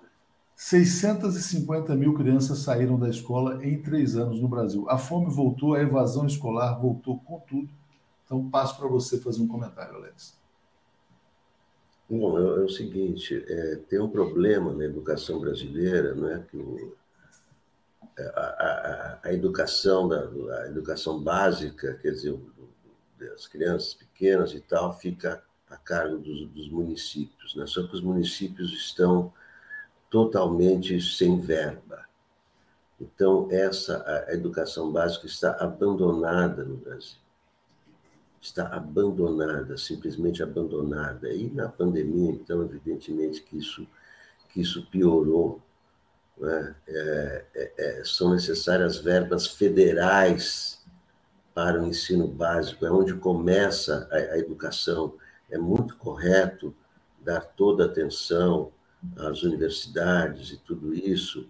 Agora, se você não tiver a base que está lá embaixo, que começa aos seis anos, ou aos quatro anos, ou aos sete anos, você não vai chegar à universidade. Então, é, é preciso investimento que não existe, porque os municípios estão totalmente é, desestruturados, sem dinheiro, para arcar, arcar com os custos de uma boa de uma boa educação básica, que é fundamental. Isso aí o próximo governo vai, vai, vai ter que é, é, agir nesse, nesse setor.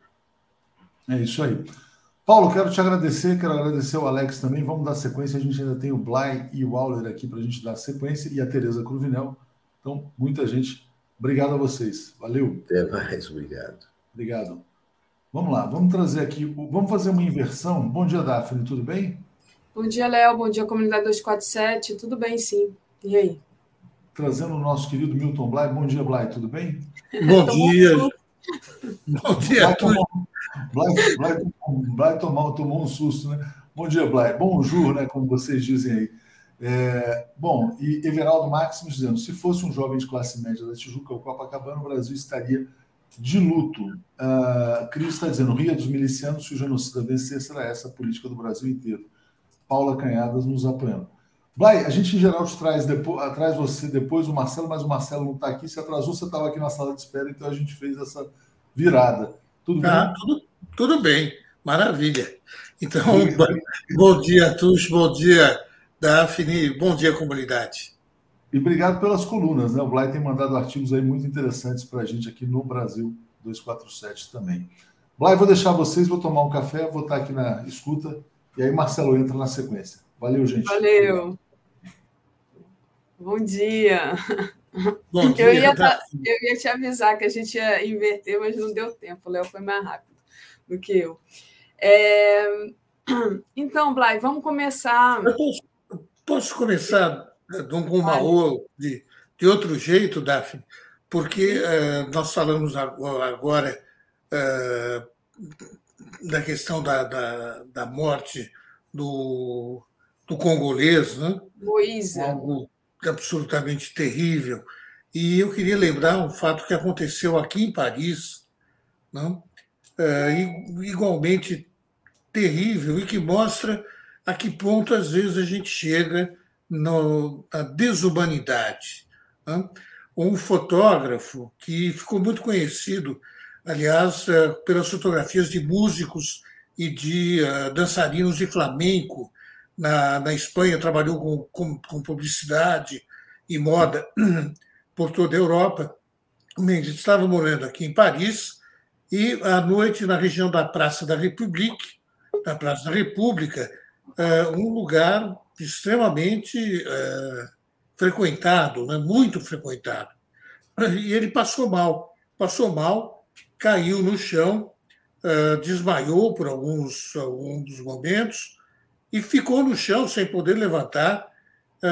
Foi ignorado por todos aqueles que passavam durante nove horas.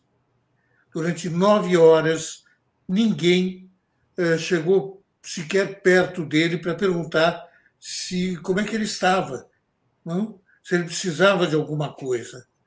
Eh, até o momento, Daphne, em que um morador de rua chamou os bombeiros. Não? Os morador de rua, infelizmente, chegou ali eh, só na manhã seguinte. E o, o fotógrafo, então, René Robert, já estava morto. Ele morreu de hipotermia, então, após desmaiar na, no, no lugar central de, de Paris, muito frequentado, uh, ficando sem ajuda durante nove horas. Ele tinha 84 anos de idade, a morte aconteceu no dia 19 de janeiro, mas o caso só se tornou público nessa última quinta-feira em uma reportagem do jornal espanhol El País.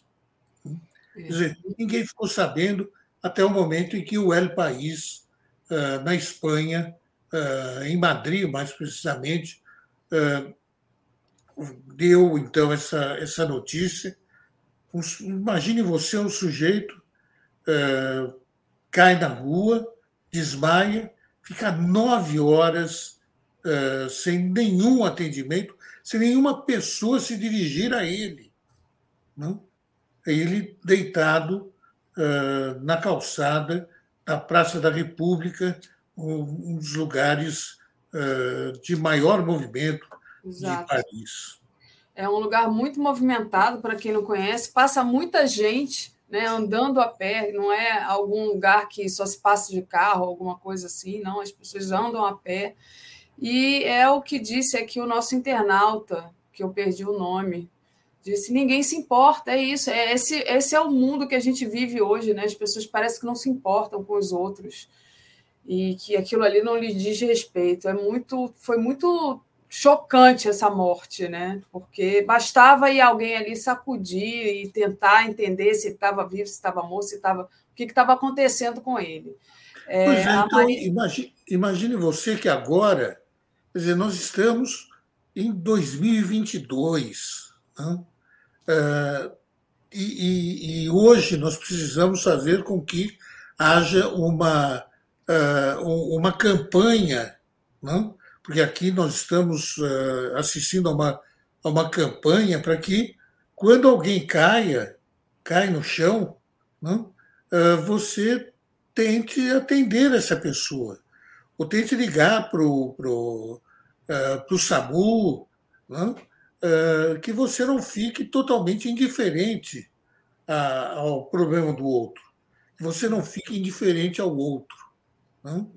Uh, é, é, quer dizer, em, em pleno 2022, nós precisamos fazer campanha para que você olhe para o seu, para o seu vizinho, para a pessoa que está ao seu lado, para uma pessoa que cai e talvez tenha, tenha algum, algum problema que você possa ajudá-la. É, é terrível. Como disse a Maria Luísa aqui, minha amiga lá de Salvador, Renê se tornou invisível, como todo morador de rua. É exatamente isso. Os moradores de rua é, sofrem esse, esse, essa invisibilidade, esse descaso, né? é, devem sofrer isso diariamente. Enfim, é muito, muito triste mesmo. E foi justamente um morador de rua quem foi lá socorrer o René Robert. Né?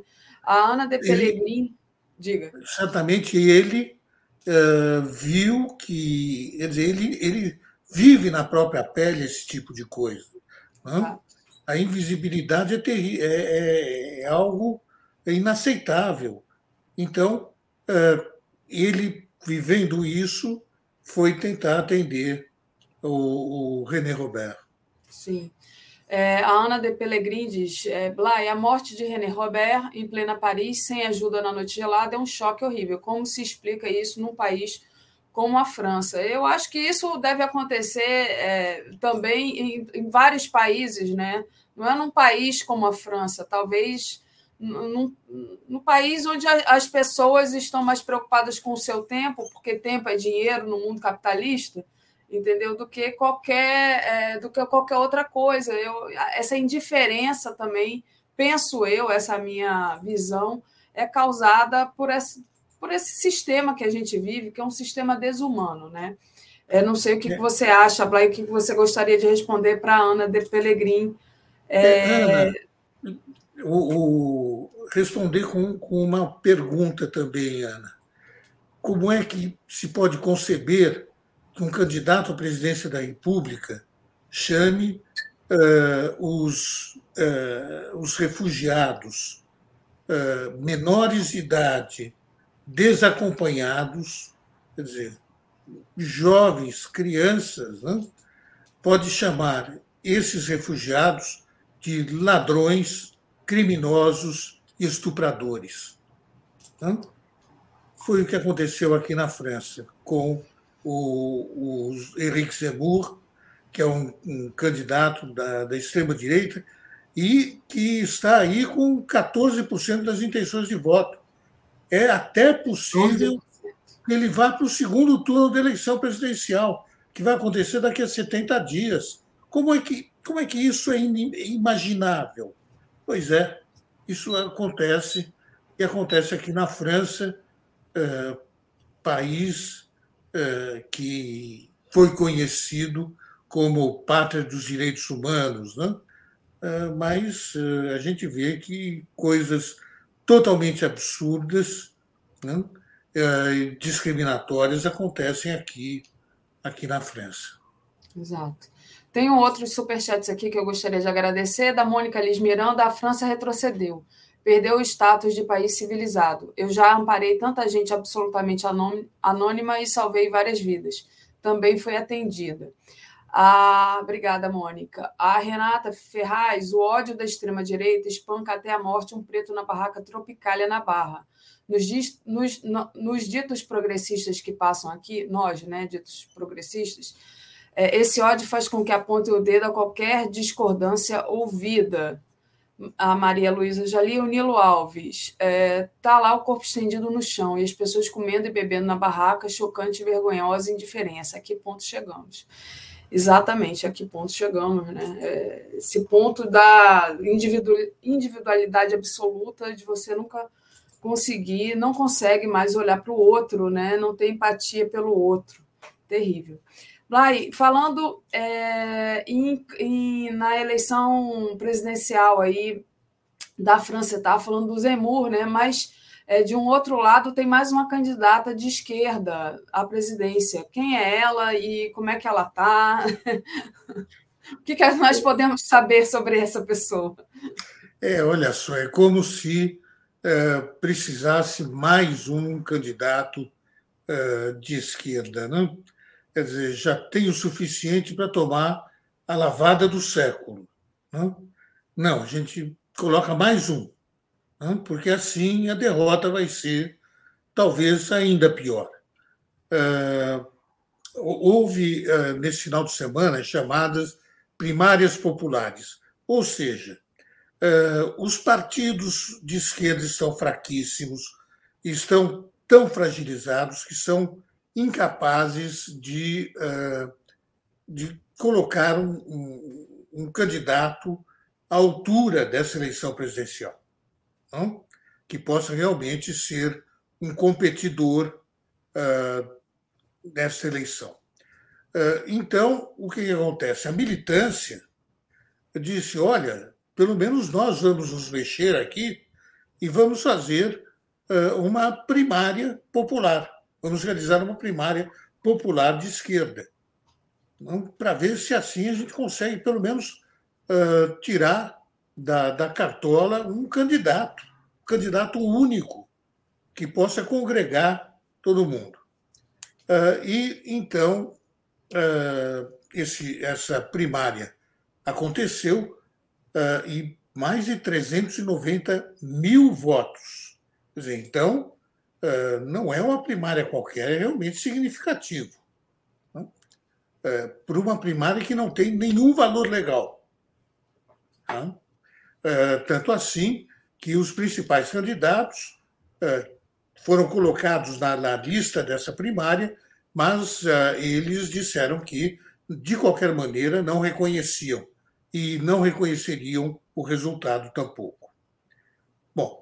Mesmo assim, a Cristiane Taubira, que foi ministra da Justiça socialista e que foi uma figura de proa do, do, do último governo socialista, do François Hollande, ela é dela a autoria da lei sobre o casamento gay, então, legalizando o casamento, o casamento gay. Então, é uma figura respeitada da, da esquerda. E ela, então, disse: Eu sou candidata. Hum? Então, ficou uma situação assim: os três participantes, os três candidatos já anteriores, diziam: não, nós não aceitamos. Quer dizer, o Mélenchon uh, o Jadot ecologista e a, a candidata, então, socialista, a Anne Hidalgo. Esses três disseram, nós estamos fora. Então ficou só a Tobirá, que ganhou. A Tobirá denunciou, inclusive, a postura dos, dos concorrentes, uh, chamou de falta de, de respeito, uh, diante do, do objetivo de, de organização pelos militantes de esquerda, eh, de uma personalidade que pudesse fazer a síntese das pautas sociais e ambientais, mas o resultado foi eh, realmente desesperador, porque não valeu absolutamente nada. Não? Os três eh, continuam como candidatos, não? Hidalgo, Melanchon e Jadot, e agora nós temos também a, a Tobirá. Uh, o, o Melanchon é o que está mais bem colocado nas pesquisas de opinião, ele tem por volta de 9% das intenções de voto. Toda a esquerda reunida tem mais ou menos 25%. Toda a esquerda reunida. Quer dizer, é a pior situação da história da, da Quinta República Francesa que começa em 1958. Então, você vê aí que a França está numa péssima situação e agora com mais um candidato. Eh, e a situação, neste momento, eh, diante das pesquisas de opinião para eleições presidenciais que vão acontecer já daqui a 70 dias, não?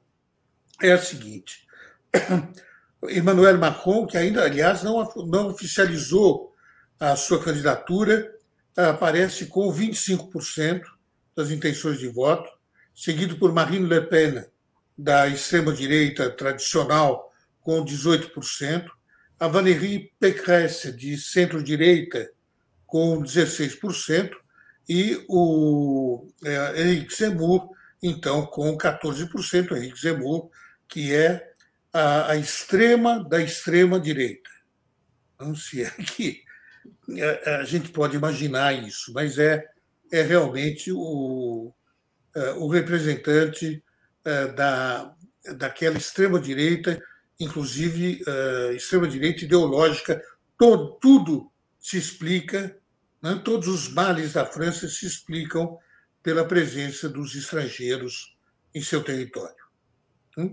Então, a solução é diminuir os, uh, os benefícios sociais daqueles que vivem aqui normalmente, que pagam seus impostos, que produzem, etc., desde que sejam estrangeiros ou originários uh, de um outro país, uh, e os, ou se não, expulsá-los da França. Por exemplo, veja só, uma forma de pressão extremamente violenta. As, os uh, muçulmanos teriam de mudar de nome. Não, não poderiam mais se chamar uh, Mohamed. Mohamed não vale. Tem que se chamar François, Pierre. Então, aí tudo bem. Uh, os filhos querem ir para a escola, tem que pagar. Então vão ter que pagar. Escola pública gratuita só para francês. É, são coisas totalmente uh, inconstitucionais, inclusive, mas é por aí que ele, que ele quer ir. Uh, o, alguém comete um delito, um estrangeiro comete um delito aqui na França, expulso. E você até se pergunta, mas expulso para onde? O sujeito nasceu aqui na França, o pai era tunisiano. Ah, então vai para a Tunísia. Mas ele não é tunisiano, azar dele. É, tem que explicar, porque tem as pessoas que não que nascem na França, né, mas se são de pais estrangeiros, elas não são consideradas francesas, não é isso? É, não é assim? Elas são consideradas francesas pela lei do solo, né? mas uh, uma parte da sociedade não, não os considera é, como, é, como é franceses. Isso, então. Uh, então, eles uh, oficialmente, legalmente, são franceses, mas são tratados muitas vezes como se fossem uh, imigrantes que não merecessem o seu lugar na sociedade francesa.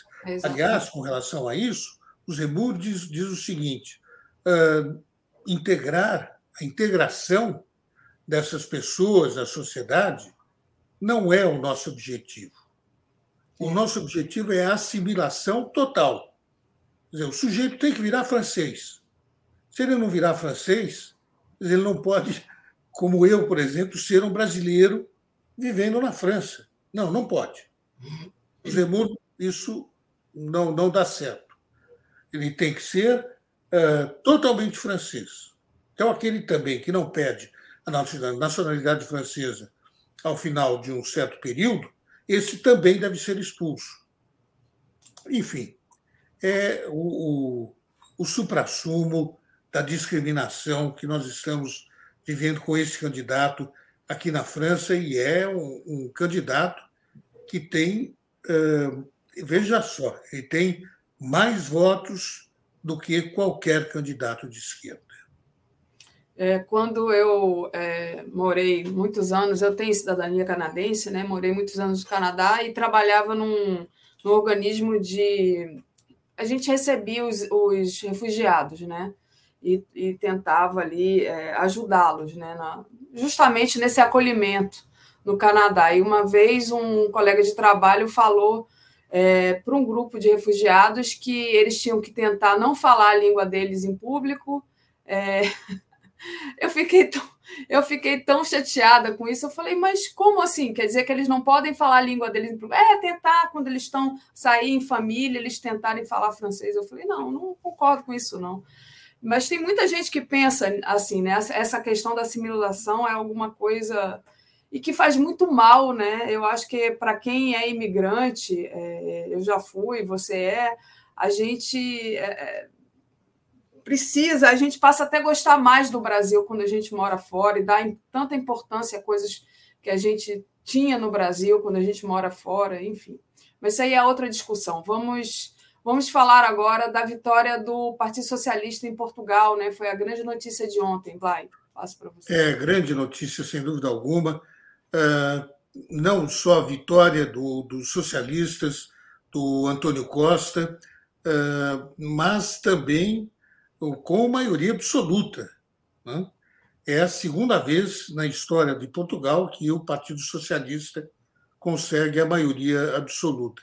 Agora, esta conquista da maioria absoluta pelo, pelo PS eh, vem alterar, o, por enquanto, o, o perfil do governo. Quer dizer, estava-se pensando que, na melhor das hipóteses, o PS teria uma, uma vitória com maioria simples. Então, mas agora, com a maioria absoluta, uh, o, o Antônio Costa tem as mãos livres para colocar, para formar o governo. E ele pretende, vamos só dizer, por exemplo, falar da, da porcentagem eleitoral de, dos socialistas foi de 41,68% dos votos, elegeu elegeu-se 117 deputados e esse número poderá ainda crescer porque ainda não foi apurada a distribuição de quatro mandatos do pessoal da imigração portuguesa. Então, o número de 117 deputados pode ainda aumentar. Então, ele está, o Antônio Costas, em condições de governar, sem ter de depender de acordos uh, nem permanentes, nem ocasionais no parlamento, uh, e ele pode, então, colocar no governo quem ele quiser e pode até uh, mudar o seu, o seu próprio programa de governo para ter um governo talvez mais à esquerda. Mas certamente ele não fará, ele, inclusive, já anunciou isso no próprio, no próprio domingo, eh, que ele vai manter, então, eh, um número pequeno, que eles chamam de um, um, um governo de, de, task force. Né? Então, um governo restrito, com menos ministros e menos secretários de Estado, para, então, agilizar o, o governo e, então, poder governar melhor. Agora, quanto ao, quanto ao, ao orçamento e quanto ao, ao programa de governo, não haverá mudanças substanciais, mesmo porque o bloco de esquerda, não, que poderia talvez pressionar os socialistas por uma política mais social, uh, encolheu de 19 para apenas cinco deputados. Uh, o Partido Comunista passou de 10 deputados a apenas seis. E o Partido Verde foi uh, erradicado, então, do parlamento. então, nós teremos aí um, socialistas, uma, uma tensão maior, talvez, para as questões eh, sociais, para as questões ecológicas também, mas não vai ser um governo uh, realmente de esquerda, vai ser um governo de centro-esquerda uh, que Portugal conhecerá nos próximos anos, a partir desta vitória com maioria da parte dos socialistas dos socialistas portugueses. De qualquer maneira, uma, uma vitória a ser festejada, porque veja só, Daphne, é importante a gente olhar um, um conjunto. Né? E nesse conjunto de países europeus, o que é que a gente vê? Depois de muito tempo, com, com governos de direita, os países nórdicos voltaram, então, para a social-democracia. Não estamos falando de governos verdadeiramente de, de esquerda, uhum. uh, socialistas radicais, comunistas, não. Mas, pelo menos, nós tivemos uma pequena guinada para a esquerda, a volta da social-democracia nos países nórdicos. Uh, nós temos os socialistas no poder uh, em Portugal, nós temos os socialistas no poder na na Espanha, nós temos um governo de centro uh, na, na Itália, nós temos um governo social-democrata que volta a governar a Alemanha. Dizer, então, são dados positivos né? no momento em que uh, nós estamos aí, uh, talvez, esperemos, né, no, no, final de pandemia, em que os, os populistas de extrema-direita fizeram tudo o que estava ao alcance deles para se firmar no poder. E nós estamos vendo que acontece agora exatamente o contrário. E isso é um dado extremamente positivo, ao meu ver, Daphne. Muito bom, Blay. Deixa eu só agradecer aqui aos superchats e ao pessoal que está acompanhando a gente. Lembrando também que é importante deixar o like, compartilhar a live. Quem não fez ainda, faça uma assinatura solidária em brasil247.com.br apoio, que é muito importante também. É, e, se puder, torne-se membro aí no YouTube. Gilberto Geraldo, Geraldi mandou aqui é, um, um superchat dizendo, na, na verdade é uma citação, eu, é, aspas, eu só peço a Deus que a dor não me seja indiferente, que a morte não me encontre um dia solitário sem ter feito o que eu devia. Leão Geco. A Laurita diz: Ontem a mulher de um chofer de táxi que conheço em Natal desmaiou no chão da rua em um bairro popular. Foi atendida. O povo nordestino viu e providenciou.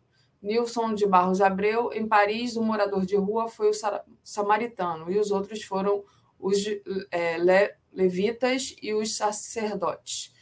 É, Renata Ferraz, é, os ditos progressistas estão na comunidade, não entre vocês, Daphne. É quando vocês falam qualquer coisa que não concordem, já aparece aqui o dedo em.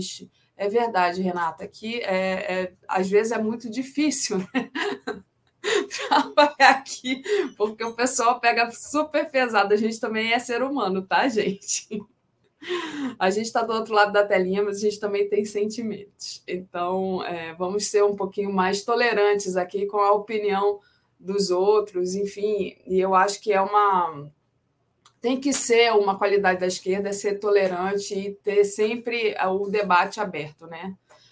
Mas, enfim, Olha, isso é outro caso. Diga. Não, só queria dizer uma coisa: que uh, o, opiniões, eu acho que todo mundo deve ter e todo mundo deve ter o direito de expressá-las. Não? É, eu só acho que as opiniões devem ser embasadas. Sim. É, e acho isso, isso é muito importante. E às vezes nas redes sociais a gente sabe que isso não acontece. É, não é impressionante. Às vezes a gente. Eu, eu, vejo cada coisa aqui que vocês não imaginam. É, quem está comentando aí que não está acompanhando os comentários? O Glécio Tavares diz que está comigo. Beijo, Glécio. Gosto muito de você. É um amigo. Um amigo, um amigo que a gente nunca se viu, mas é um amigo das redes sociais. Vamos lá, que isso também isso é bom, né? A gente faz muitos amigos que a gente não tem contato direto, mas que acaba virando amigo mesmo distante. É... E aí, Blay, vamos é, avançar um pouquinho, que a gente ainda tem um tempinho aqui, antes de eu chamar o, o Marcelo, que já está aqui esperando a gente. Eu queria que você falasse um pouco da questão do conflito ucraniano e a posição da ONU, né? Parece que teve uma reunião na ONU. O que, que você traz para a gente de novidade? É, houve uma reunião do Conselho de Segurança da, da ONU ah, como era esperado, não, não se avançou em nenhuma solução ah, e, ah, conclusão, os Estados Unidos e Reino Unido, sobretudo, aumentaram a pressão sobre a Rússia, com mais ameaças de, de sanções, denunciando o comportamento agressivo de Moscou, enquanto o, o representante russo criticou a histeria ocidental. E, uh, olha, o Conselho de Segurança da ONU de ontem foi uh, digno de um ringue de, uh, de boxe. Não? Estados Unidos de um lado, Rússia do outro, trocando acusações numa reunião crispada não? No Conselho de Segurança da ONU, que aconteceu ontem, marcada para discutir, então, a tensão na fronteira com a Ucrânia. Washington e Londres, sobretudo, querendo novas sanções, sanções reforçadas, isso para o círculo mais próximo do, do Vladimir Putin, para punir uma eventual invasão do país. O, o, Putin conversou uh, longamente com o Emmanuel Macron e ficou aparente que a, a Rússia não tem a intenção, neste momento, uh, de uh, ingressar militarmente em território, uh, em território ucraniano.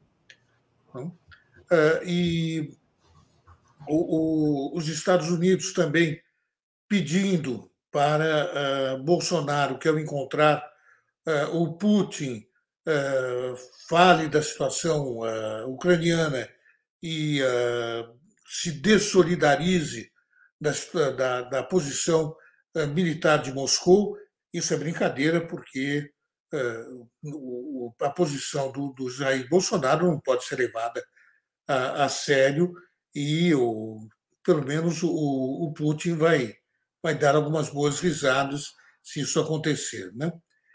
Mas o que, o que a gente viu, na verdade, na ONU e o que está acontecendo agora é que existem, um, existe um diálogo de surdos. Não? Os Estados Unidos têm, têm uma posição, querem impor essa, essa posição junto com a, Aliança Atlântica. Dois países aí ainda resistem um pouco do ponto de vista diplomático, é a Alemanha e a França, não? que preferem a, a diplomacia, que querem então evoluir no caminho diplomático com, com Moscou.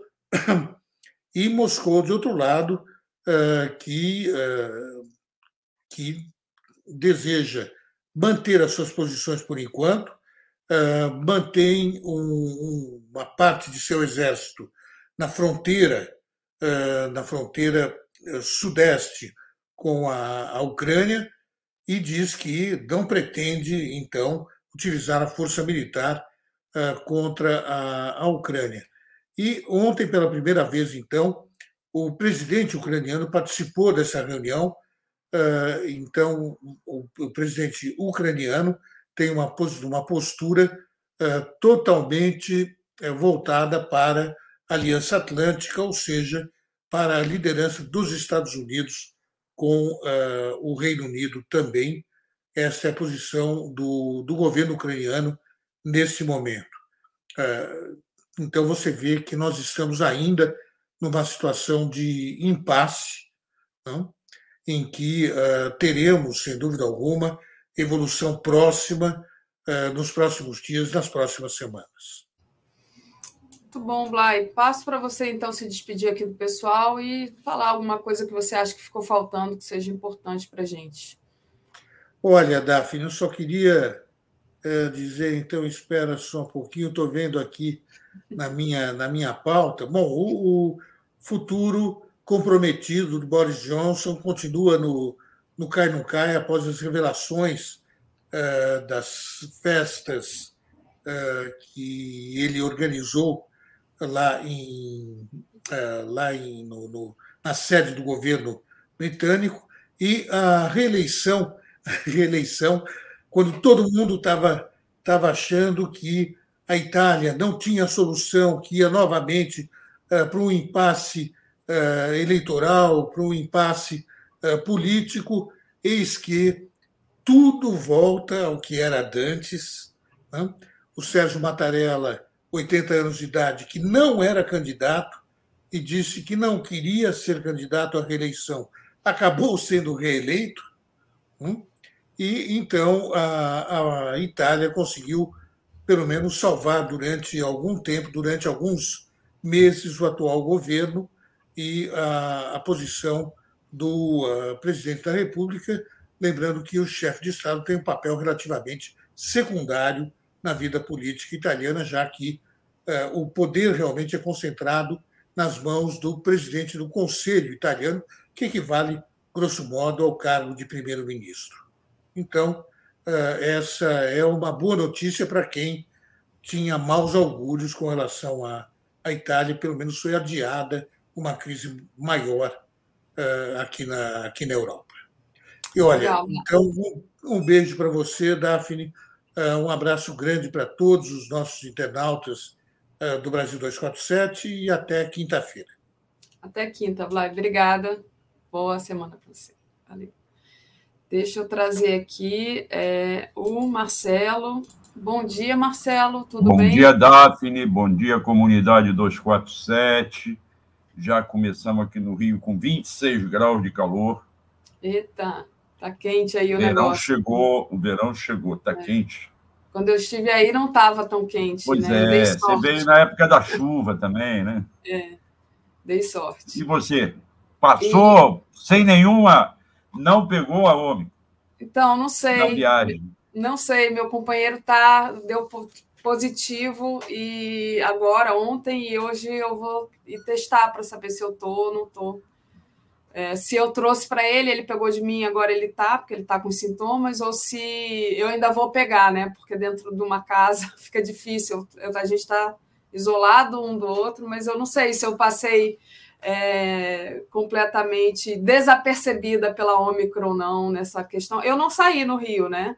Não saí, é, fiquei, fiquei muito resguardada, é, mas o aeroporto e o avião não foi brincadeira, não, viu, gente? Se vocês precisarem viajar como eu precisei, tomem cuidado, porque por, eu tomei todos os cuidados, não bebi nem água, mas né, a gente não sabe. Então, pode ter sido ele que se contaminou também, é, indo para médico, essas coisas assim, e está agora, e eu vou descobrir se eu estou com a Omicron agora, a Omicron, ou sei lá qual, né? Que a gente não sabe, o teste não diz, mas se eu estou com Covid hoje. Mas Bom, depois eu dou notícia para vocês. mas essa não é a pauta, né, Marcelo? Vamos entrar. Não, não, vamos, a pauta é muito longa. A pauta, a pauta é Bolsonaro armando ou sonhando, que eu acho que ele não vai conseguir armar, mas ele continua sonhando com um golpe armado e aí nós temos uma revelação feita por um levantamento da BBC no Brasil de que em 2021 é, a quantidade de armas importadas no Brasil bateu recorde. Não só em valores, aumentou 33% o gasto em compras de armas do exterior, é, enquanto em 2020 o gasto tinha sido de 38,9 milhões de dólares, em 2021 pulou para 51,9 milhões de, de dólares.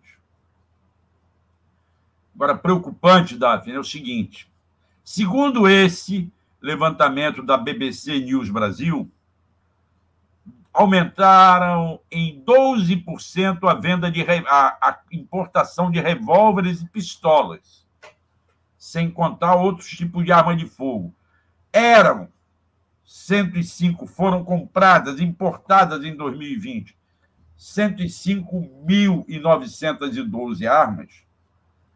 E em 2021 pulou para 119.147.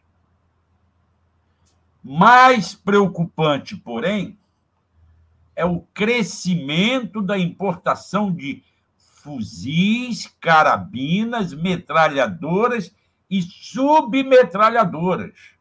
Armas que, no meu modo de ver, só deveriam poder ser importadas por instituições policiais corporações policiais, Exército, Polícia Civil, Polícia Militar. Mas gerou, liberou geral. Então, para você ter uma noção, em 2020, nós já tínhamos importado o absurdo número de 1.211 armas tipo fuzil, carabina, metralhadora e submetralhadora. Em 2022, não, em 2020, 1.211. Em 2021, isto pulou para 8.160. Um crescimento de 574%. Aí eu te pergunto, querida Daphne, aonde estão essas armas? Quem tem o controle dessas armas? O Exército parou de controlar a arma e eles serão responsáveis por essas armas estar caírem na mão de milicianos, sejam em cidades como Rio de Janeiro, sejam em periferias como São Paulo, seja no interior desse país, por grileiros, por fazendeiros, por ocupantes de terra, por pessoas que vivem provocando conflitos armados. Para que nós precisamos Vou repetir o número aqui, porque o número é absurdo.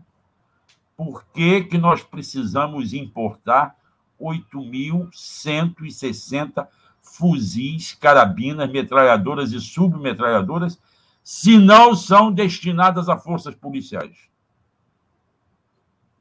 Isto é que fica loucura. Não estamos nem falando das compras oficiais para a polícia. E aí nós temos a notícia de que a compra aqui no Rio de Janeiro está sob suspeita, uma compra que foi feita com verba liberada por Flávio Bolsonaro e, e entrou na suspeita de que ele tenha feito lobby pela, é, por uma empresa gente... americana.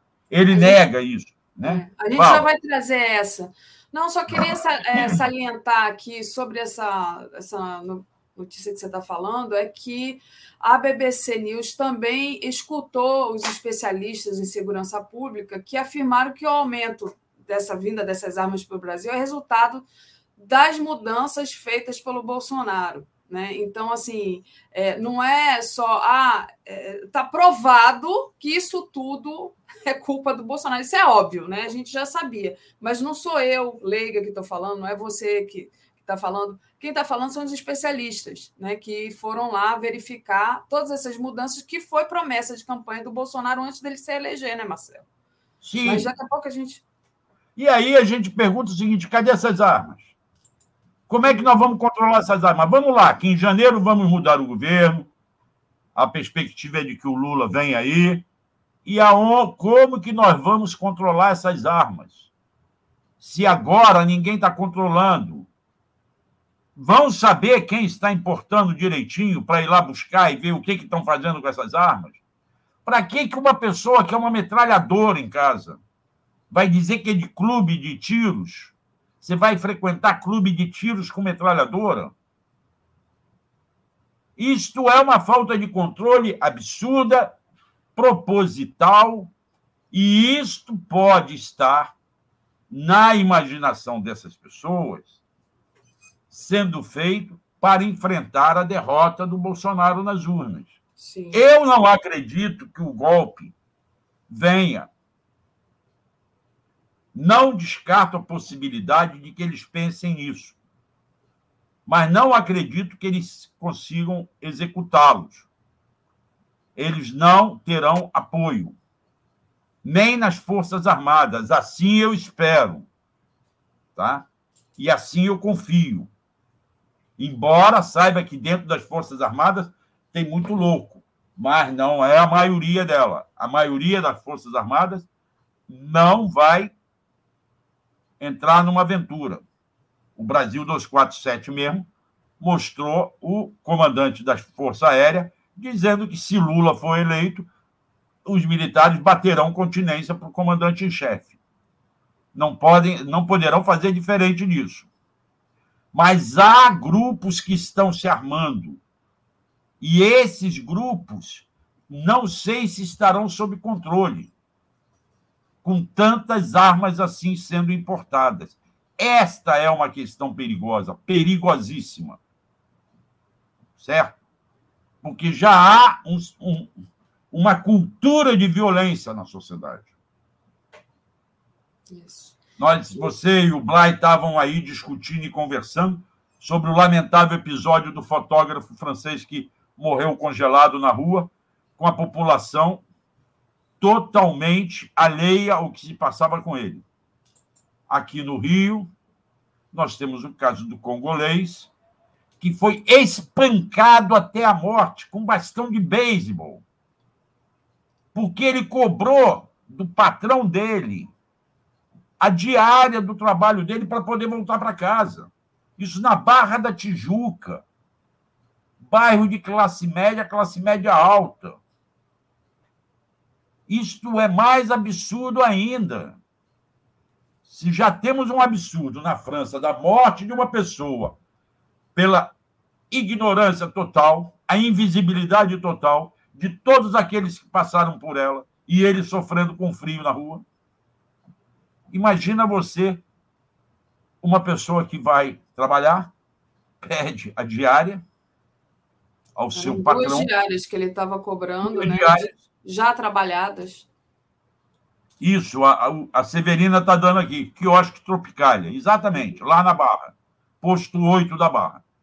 E acaba morrendo, espancado, por não são nem covardes, são brutamontes, cinco homens, segundo consta, inclusive o gerente do, do quiosque. Sim. Isto, posso até estar enganado, é métodos de milícia. Pode não ter nada com a milícia até. Pode, os quiosques podem estar liberados da milícia. Alguém me falou nesse fim de semana, quando eu tive num quiosque, não na Barra, no Recreio, que não há ainda influência da milícia lá. Pode ser que sim, pode ser que não. Mas é método miliciano. Sim. Não, e é racismo, né? É, é racismo. racismo. É crime de ódio, é xenofobia, é tudo isso, né? É é, é, então, acho que a gente tem, a gente tem que, inclusive, falar o nome dele, né? Moise Kabagambê, né? Que é, é um menino, um menino que chegou no Brasil menor de idade, né? Fugido da guerra. Então, assim, é um negócio tão brutal isso. Eu fiquei muito revoltada, até é, penso que o André Constantini falou sobre isso na segunda-feira no Papo Reto. Eu mandei essa pauta para ele. É, eu não pude participar, por, é, enfim, ontem, foi ontem, né? por questões aqui de saúde da minha casa, que estava complicado, mas é, é revoltante. É, é, esse, é um crime de xenofobia no Brasil, uma coisa assim. E aí a gente tem que cobrar, eu acho que como sociedade a gente tem que cobrar né, que esses culpados sejam punidos. Cadê a Polícia Civil do Rio de Janeiro? Vai fazer o quê? Parece que tem imagens do espancamento, né? tem imagens desse espancamento. Então, a sociedade tem que cobrar que, que os culpados sejam punidos, porque o quiosque Tropicália está fechado, mas até agora ninguém foi preso. Gente, isso é assassinato. Né? Não, não é. Não dá para responder assim, né? É, vai abrir uns processos, vai ver. Não, tem que. A polícia tem que agir, né? Nessa hora, a polícia. A gente quer que a polícia haja e haja rapidamente, porque né, às vezes a polícia é usada para outros fins terríveis, mas é, não dá para ficar impune um crime hediondo desse. Ô, ô, ô, Marcelo, deixa eu, já que eu te interrompi, deixa eu ler aqui a, a pergunta do Gilberto para você responder. Auler, essa falta de controle de armas e munições pelo Exército não deveria ser objeto de ação no STF? É já há, Gilberto, já há algumas ações, inclusive, que exigiam puseram, é, é, suspenderam decretos do Bolsonaro, mas ainda são muito poucas. As instituições estão caladas, omissas, com relação a essas importações de armas, a essa venda indiscriminada de armas. E isto vai ter um preço mais à frente. Infelizmente, isso acontecerá em governos democráticos. O resultado disso talvez não seja mais o aumento da violência, embora a gente já esteja vendo o aumento da violência, diretamente nesse governo que está se acabando daqui a 10 meses. Lembremos, nós estamos entrando no segundo mês de, de 2022. Para as eleições vão faltar oito. Para ele ir embora faltam 10, 11. Fevereiro e mais 10. E esta consequência dessas armas todas que estão sendo importadas, ninguém sabe por quem direito, ou se sabem, é guardado em segredo esses dados, esta importação vai nos trazer prejuízo lá na frente. Sim. Vai aumentar a onda de violência. Numa sociedade que já se mostra violenta por coisas inacreditáveis como uma pessoa cobrar a diária do trabalho que ela fez. Duas diárias. Isso é um absurdo completo. Esse cara, sim, os, os, os telenautas estão perguntando: a polícia não deveria ter prendido o dono do quiosque? Talvez, não sei se era possível, porque não houve flagrante. E alguma alguma telenauta nos falou aí, consertando você, Daphne, que o quiosque abriu. Eu não Já sei. Abriu? Não... É, a, alguém. A notícia que eu li é, é que o é. quiosque tinha sido fechado. Não sei se ele está aberto. Bom, eu não, não circulo pela Barra, eu até estive no recreio no sábado, fui relaxar e dar um mergulho e acabei tomando um caldo porque o mar estava brabo. É, há muito tempo que eu não meti o pé na água ali na, na praia, fui no local isolado, vazio, tranquilo, sem grande risco, sem trânsito, até porque estava nublado. Graças a Deus estava nublado e aí não teve grande aglomeração, nem grande muito trânsito. Mas eu não passo pela barra. Então eu não sei te dizer se o Tropicália está ou não aberto. Uhum. Mas uma telenauta nossa falou aqui que estava aberto. É, eu tinha, eu havia lido no jornal hoje mais cedo que tinha sido fechado, que ele permanecia fechado, mas pode ser que tenha sido aberto. Eu vou procurar aqui para ver se tem alguma novidade em relação a isso.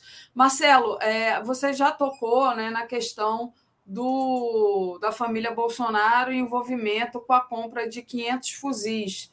Deixa eu compartilhar aqui a tela da matéria que nós demos ontem. É, a gente fala de arma, aumento da compra de armas, governo Bolsonaro.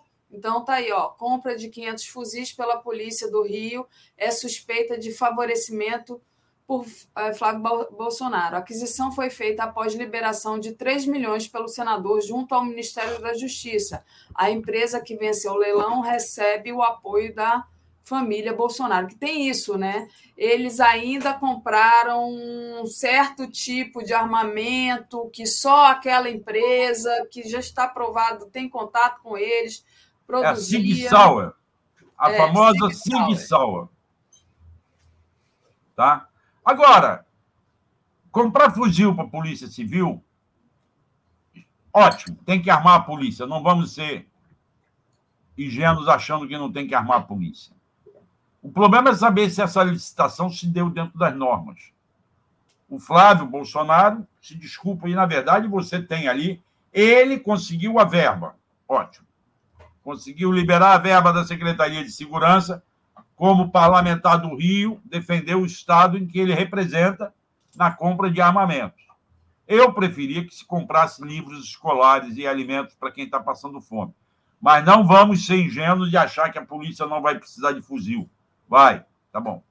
Embora eu seja contra a polícia ficar desfilando com fuzil na porta do carro, como desfilam em pleno centro urbano a qualquer hora do dia. Mas tudo bem. Estão lá, tem risco, não sei o quê. O problema é saber se essa compra se deu dentro dos meios legais. Se a concorrência foi lícita e legal para todo mundo. Se não houve pegadinha na concorrência para beneficiar A, B ou C. Essa é a questão que está sendo colocada em dúvida por dois bons jornalistas. Um deles trabalhou comigo até já, o Igor, lá do UOL, que foram os que levantou. Igor, Igor Melo e o outro, o Eduardo. Militão, que é. são ótimos jornalistas, ótimos repórteres e apuradores.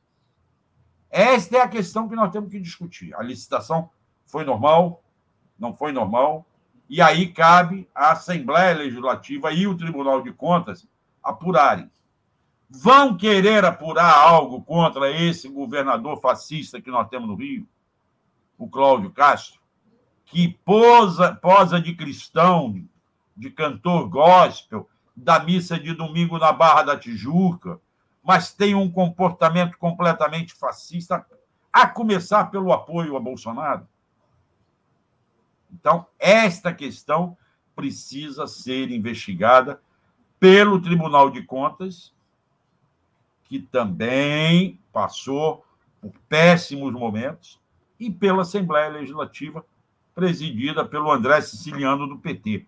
Cabe a eles agora apurarem isso direito.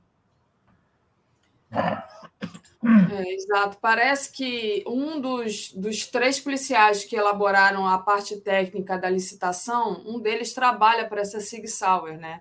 O nome é. dele é Manuel Hermida Lage, é, que é inspetor da Polícia Civil. E ele também atua como instrutor do campo de tiros da fabricante no Brasil. Então, ele faz o laudo e aí é, ele faz a parte técnica digamos assim, dizendo que tem que ser esse tipo de arma, e aí seria beneficiada essa Sig Sauer é, na compra. Né? Então, muito estranho tudo isso. Então, isso é que precisa ser apurado pela Assembleia é, Legislativa e pelo Tribunal de Contas. Né? Uhum. Agora, vamos esperar para ver. Eu vou procurar saber hoje com algum político do Rio se isso está, ou com o próprio pessoal lá do o Igor, com quem eu falo, se ele aprofundou mais essa história ou não. Vamos tentar ver o que a gente levanta disso aí. Daphne.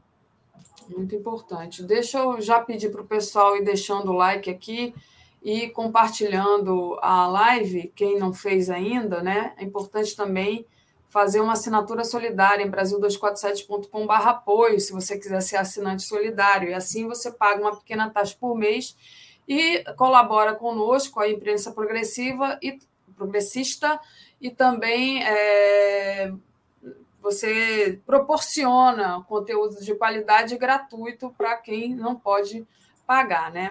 É, e é isso. Aí queria agradecer aqui a colaboração da Heloísa Madeira, que mandou um super sticker aqui para gente. Obrigada, Heloísa. E é isso, né, Marcelo? Passo é. para você é, falar, fazer sua. Não, agora eu vou, eu vou hoje me dedicar a uma matéria sobre a famosa empresa que contratou Sérgio Moro. Né? Eu estou mergulhando em algumas investigações. Não é nenhum caso extraordinário, mas são questões que realmente é, levantam algumas curiosidades. A Alvarez Marçal, né?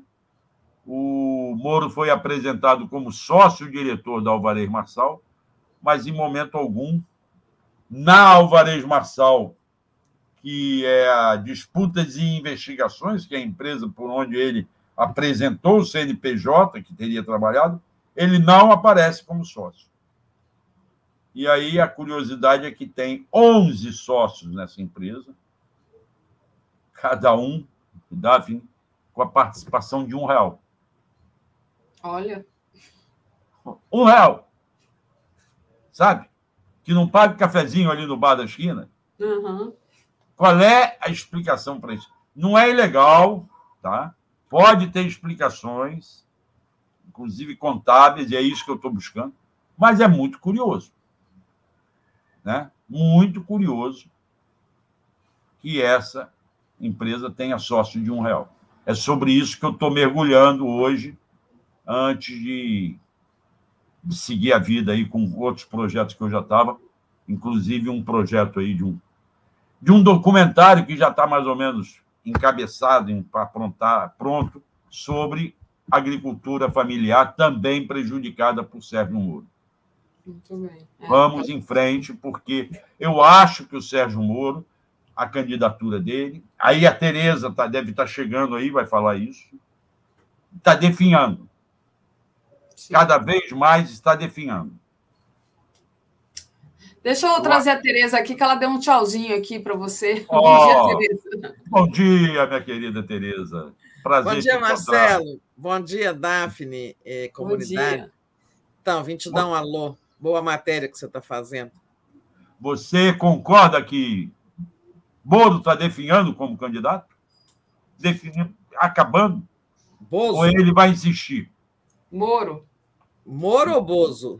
Moro, Moro, Moro. Ah, Moro sim.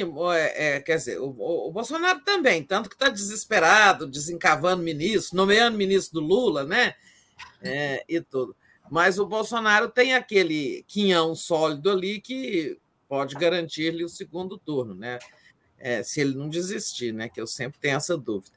Mas o Moro, sim, com toda razão, é, o Moro não pode suportar, não tem como suportar tanto desgaste, né?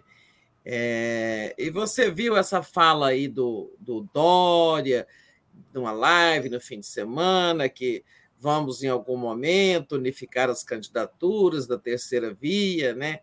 É, um aceno aí para o Moro, no sentido de convergência para o Dória em algum momento, embora o Dória não cresça, né? Mas eu acho que é, essa direita não bolsonarista vai acabar tendo um candidato que muito, provável, muito mais provavelmente será o Dória do que o Moro. Né?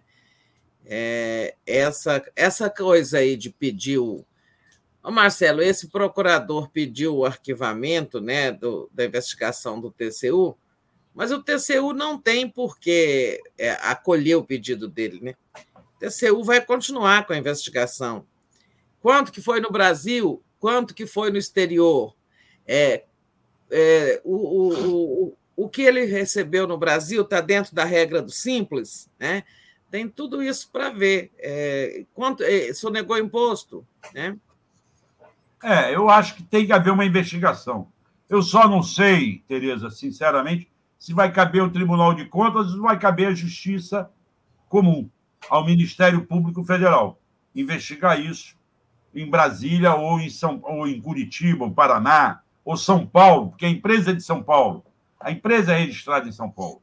Está na Junta Comercial de São Paulo. É, essa investigação administrativa em algum momento eu acho que ela vira uma investigação criminal, né? Pode ser. Mas é, é, geralmente acontece assim. O Tribunal de Contas ele encontra indícios de conflito de interesse, de malversação de dinheiro público, que não é o caso, dinheiro aí é privado, mas é, tem conflito de interesse. Quando ele encontra os indícios de crime, aí ele passa para o Ministério Público, né? Pode ser que o, o, o, o ministro do TCU, Bruno Dantas, Bruno, Bruno Dantas faça isso. É. Que antes da manifestação do procurador Lucas, ele remeta logo os autos para o Ministério, Ministério Público Federal, lembrando que aí não vai para a mão do Aras, porque o Moro não tem mais fórum privilegiado. É. Vai para a primeira instância. Exato. E aí cai na mão de algum procurador que põe a lente de aumento ali e vai investigar realmente como se deu e se se deu tudo dentro das normas. Não estou duvidando que tenha ocorrido dentro das normas. Acho que deve ter ocorrido, pode ter ocorrido dentro das normas. Só que é um absurdo. Porque não aparece, e aí nenhum Ministério Público vai conseguir provar, talvez, não aparece que trabalho que o Moro fez para esses caras. Qual é. foi o parecer que ele deu? Entende? Eles cobravam as palestras do Lula que foram feitas e foram provadas. Agora, ele devia demonstrar quais são os trabalhos que ele fez. E até aquele outro aspecto, né, Marcelo? Aquele parecer que o Moro deu para aquela empresa israelense, né? Antes de entrar na Álvares Marçal. É, antes, antes de entrar na Álvares Marçal, a empresa contra uma empresa brasileira, que era a Vale do Rio Doce, Aquele parecer é divulgado poucos dias depois que terminou a quarentena dele. É, é um parecer de 54 páginas para uma empresa estrangeira que certamente exigia consistência, então o cara teve que pesquisar, estudar, escrever. Isso não foi feito em poucos dias, sinal de que ele trabalhou durante a quarentena. Né? Ele, esse contrato ele fez durante a quarentena. Ele só apresentou o resultado do trabalho depois que acabou o prazo da quarentena. Né? Sim. E ainda por cima o trabalho não serviu para a empresa. A empresa perdeu no, na disputa judicial para Vale. Ou seja, pouco serviu a orientação do Moro. Embora ah, não vou tirar o mérito. Não, ela perdeu. O, o cara que contratou, o, o israelense que contratou o, eu me esqueço o nome dele, é, que contratou o Moro. É, Benjamin, briga, é, bem, é, na briga contra a Vale, acabou perdendo na disputa internacional. Bom, é isso. Eu vou deixar vocês duas aí. A comunidade sai ganhando com a conversa de vocês. Eu vou ficar aqui de fora ouvindo e, e, e tocando meus afazeres por aqui. Tereza, obrigado por ter entrado aqui e me dado a satisfação de te dar bom dia. Eu também, André. Tá, Daphne, obrigado pela nossa conversa. Até a próxima. Obrigada, e um bom dia a toda a comunidade. Uma boa terça-feira para todo mundo. Valeu, Marcelo. Obrigado. Deixa eu agradecer ao Gilberto aqui, Tereza, que mandou um superchat para gente. Nem com diária de 10 mil reais o Moro não segura no páreo? Ele pergunta. Hum. É... E é isso. Tereza, é. Fal é, falando aqui. É, um Mas pouco... era isso, né? Já pensou você ganhar 10 mil reais por dia, hein? Não é? Era Eu estava precisando de um dinheirinho desse, Tereza. Não se segura, está difícil se segurar. E agora não ganha mais, né? É. É, exatamente. Ah, Tereza, essa ainda falando sobre essa questão de candidaturas, né? Essa semana o ex-governador Alckmin deve tratar da afiliação dele no PSB com a direção estadual do partido. E PT e PSB então avançam nos acertos sobre os palanques estaduais, né? A cúpula do PT vai divulgar uma nota apoiando a aliança e com isso, o fechamento da chapa deve avançar nos próximos dias. E aí eu já falo aqui para as pessoas que ficam discutindo aqui no chat que isso é a notícia, tá, gente? Que a Tereza vai trazer. Tereza, passo para você a notícia. É fato. Então, é fato que o, o Alckmin vai ter um encontro com Jonas Donizete, que é o presidente estadual do PSB, né? E é claro, porque a filiação ocorre no, dia, no diretório estadual, né, na sessão estadual do partido. É, e o Jonas Donizete também está conversando o tempo todo ali com Márcio França, né, que é o líder político do PSB, de maior expressão, queria ser candidato a governador, parece que vai aceitar ir para o Senado e o PT ficar com a vaga de candidato a governador para o Haddad. É, então, a coisa avança ali no sentido de o Alckmin ter um partido. Né? O que, que o Lula diz quando perguntam a ele se o Alckmin vai ser vice? Ele diz: Isso depende primeiro de eu ser candidato. Né? Ele diz assim, porque é a forma dele empurrar o assunto para frente. É, é, o meu partido, né, verdade, ainda não decidiu oficialmente se, vai, se o candidato sou eu. É verdade. É, é, verdade que o partido não tomou decisão oficial nenhuma sobre a candidatura dele, né? É, mas é claro que não, não existe outra hipótese a não ser ele ser o candidato. Bom, mas eu disse, e depende de outra coisa, que é o, o Alckmin se, se filiar a um partido, porque deixou o PSDB, e é, esse partido fechar aliança com o PT. Né? Bom, ele, como ele disse que faltam essas coisas, elas estão começando a andar. Né? O Alckmin é, dentro de pou, poucos dias, vai ter um partido. Essa filiação ao PSB está se acertando. Né? É, estão se acertando também é, as conversas nos outros estados, entre o PSB e o PT. Né? É, lá, na, é, lá em Pernambuco, por exemplo.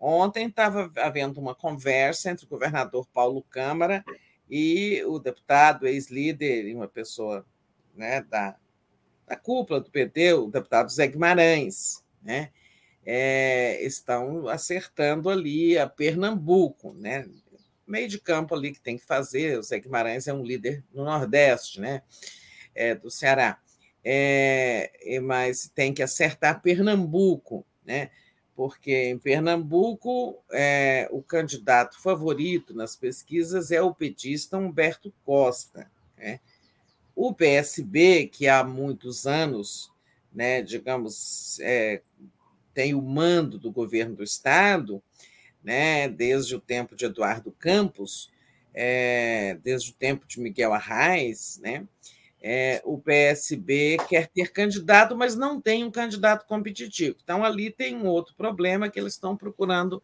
acertar. Né?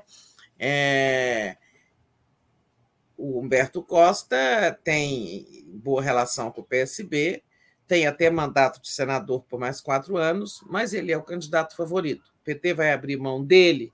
É, não sei, né? mas isso está rolando. Bom, e por fim, para né, num indicativo de que isso vai, essas coisas estão se acelerando, é, como existem resistências dentro do PT, né, pessoas contra essa aliança com a Alckmin, assim como existem aqui na nossa comunidade, né? É, houve aí um manifesto, um abaixo assinado de alguns de petistas contrários, né? Vai sair também agora uma nota, né? É, do, da Fundação Perseu Abramo, assinada pelo presidente da Fundação Perseu Abramo, Luiz Mercadante, pelo presidente do Instituto Lula, eh, Márcio Postman, é, pela presidente do partido, Gleisi Hoffmann, e pelos líderes. Né? O líder no Senado é o Paulo Rocha e o líder na Câmara é o Reginaldo Lopes. Né? Então, essa, esse documento, essa é uma carta de apoio, é, digamos, dizendo que é, o presidente Lula está compreendendo perfeitamente o momento que o Brasil passa é, quando faz abre interlocução, diálogo é, e busca alianças, composições com pessoas que estavam do outro lado, mas que por serem do campo democrático devem estar juntas nesse esforço para em suma, derrotar o Bolsonaro, reconstruir o país e tal, em suma, nota de apoio, né? assinada aí por essas figuras importantes da cúpula do petismo. Né? É, então, tudo isso indica, olha, as coisas agora vão se acelerar. E o meu comentário foi justamente é, sobre isso, no meu, a minha introdução aqui, dizendo que, apesar de termos aqui é, várias opiniões, né? E todas já foram aqui colocadas, as notícias vão estão acontecendo e nós somos obrigados a trazer a notícia. E não é porque trazemos a notícia que somos contra ou a favor. Inclusive, eu e Tereza temos posições discordantes aqui. E vamos trazer as notícias aqui juntas, porque esse é o nosso trabalho.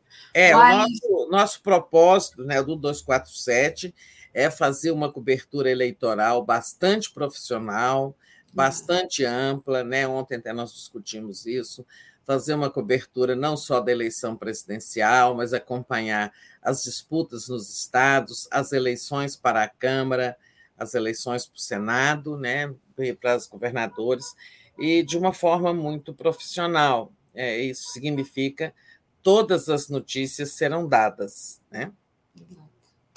Muito bom, Tereza. E é, Teve uma outra notícia aqui que eu gostaria que você comentasse que diz respeito a isso, aqui do meu estado, na verdade, do estado em que eu moro, né? Eu sou carioca, mas moro aqui em Alagoas, que foi a, a, a, o encontro de Lula com o Renan Calheiros, o pai, né?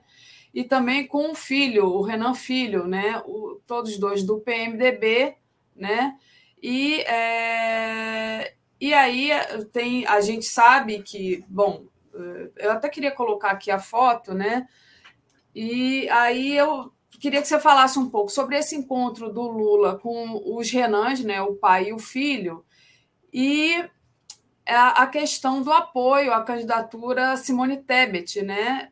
Porque a candidatura Simone Tebet está é, tá aí se chocando um pouco com a, esse encontro. Como é que você vive? Quer dizer, é, seria uma garantia de Renan, pai e filho do PMDB, quererem apoiar Lula, mas ao mesmo tempo tem a Simone Tebet. Como é que você vê essa questão aí de garantir, digamos, é, alguma coisa, né? Porque o Lula já está aí muito à frente das pesquisas. Então, a candidatura da senadora Simone Tebet é, ela hoje é um experimento, né? É, ela é uma pré-candidatura, né? Candidatos mesmo, todos serão só a partir da, da indicação em convenção, em julho, né? É, teve, por exemplo, essa convenção aí do Ciro, na verdade, não foi uma convenção oficial né, dessas que estão previstas no calendário do TSE. Então, na verdade, hoje todo mundo é pré-candidato. É, a Simone, a senadora Simone, da mesma forma, ela foi apresentada pelo PMDB é, assim, dentro daquele jogo dos partidos sempre fazem. Vamos propor um nome nosso, se ele crescer, emplacar, deslanchar, tanto melhor. Se não, nós temos aí um argumento para encarecer o nosso apoio, ó, oh, para retirar uma candidatura, a gente quer em troca isso, aquilo, né? E tal, faz parte do jogo político-eleitoral. Então, a, assim, a, a, a, candidatura dela é para ver como ficam as coisas para o PMDB. Né? É, a, ontem ela recebeu o apoio do Temer. Né?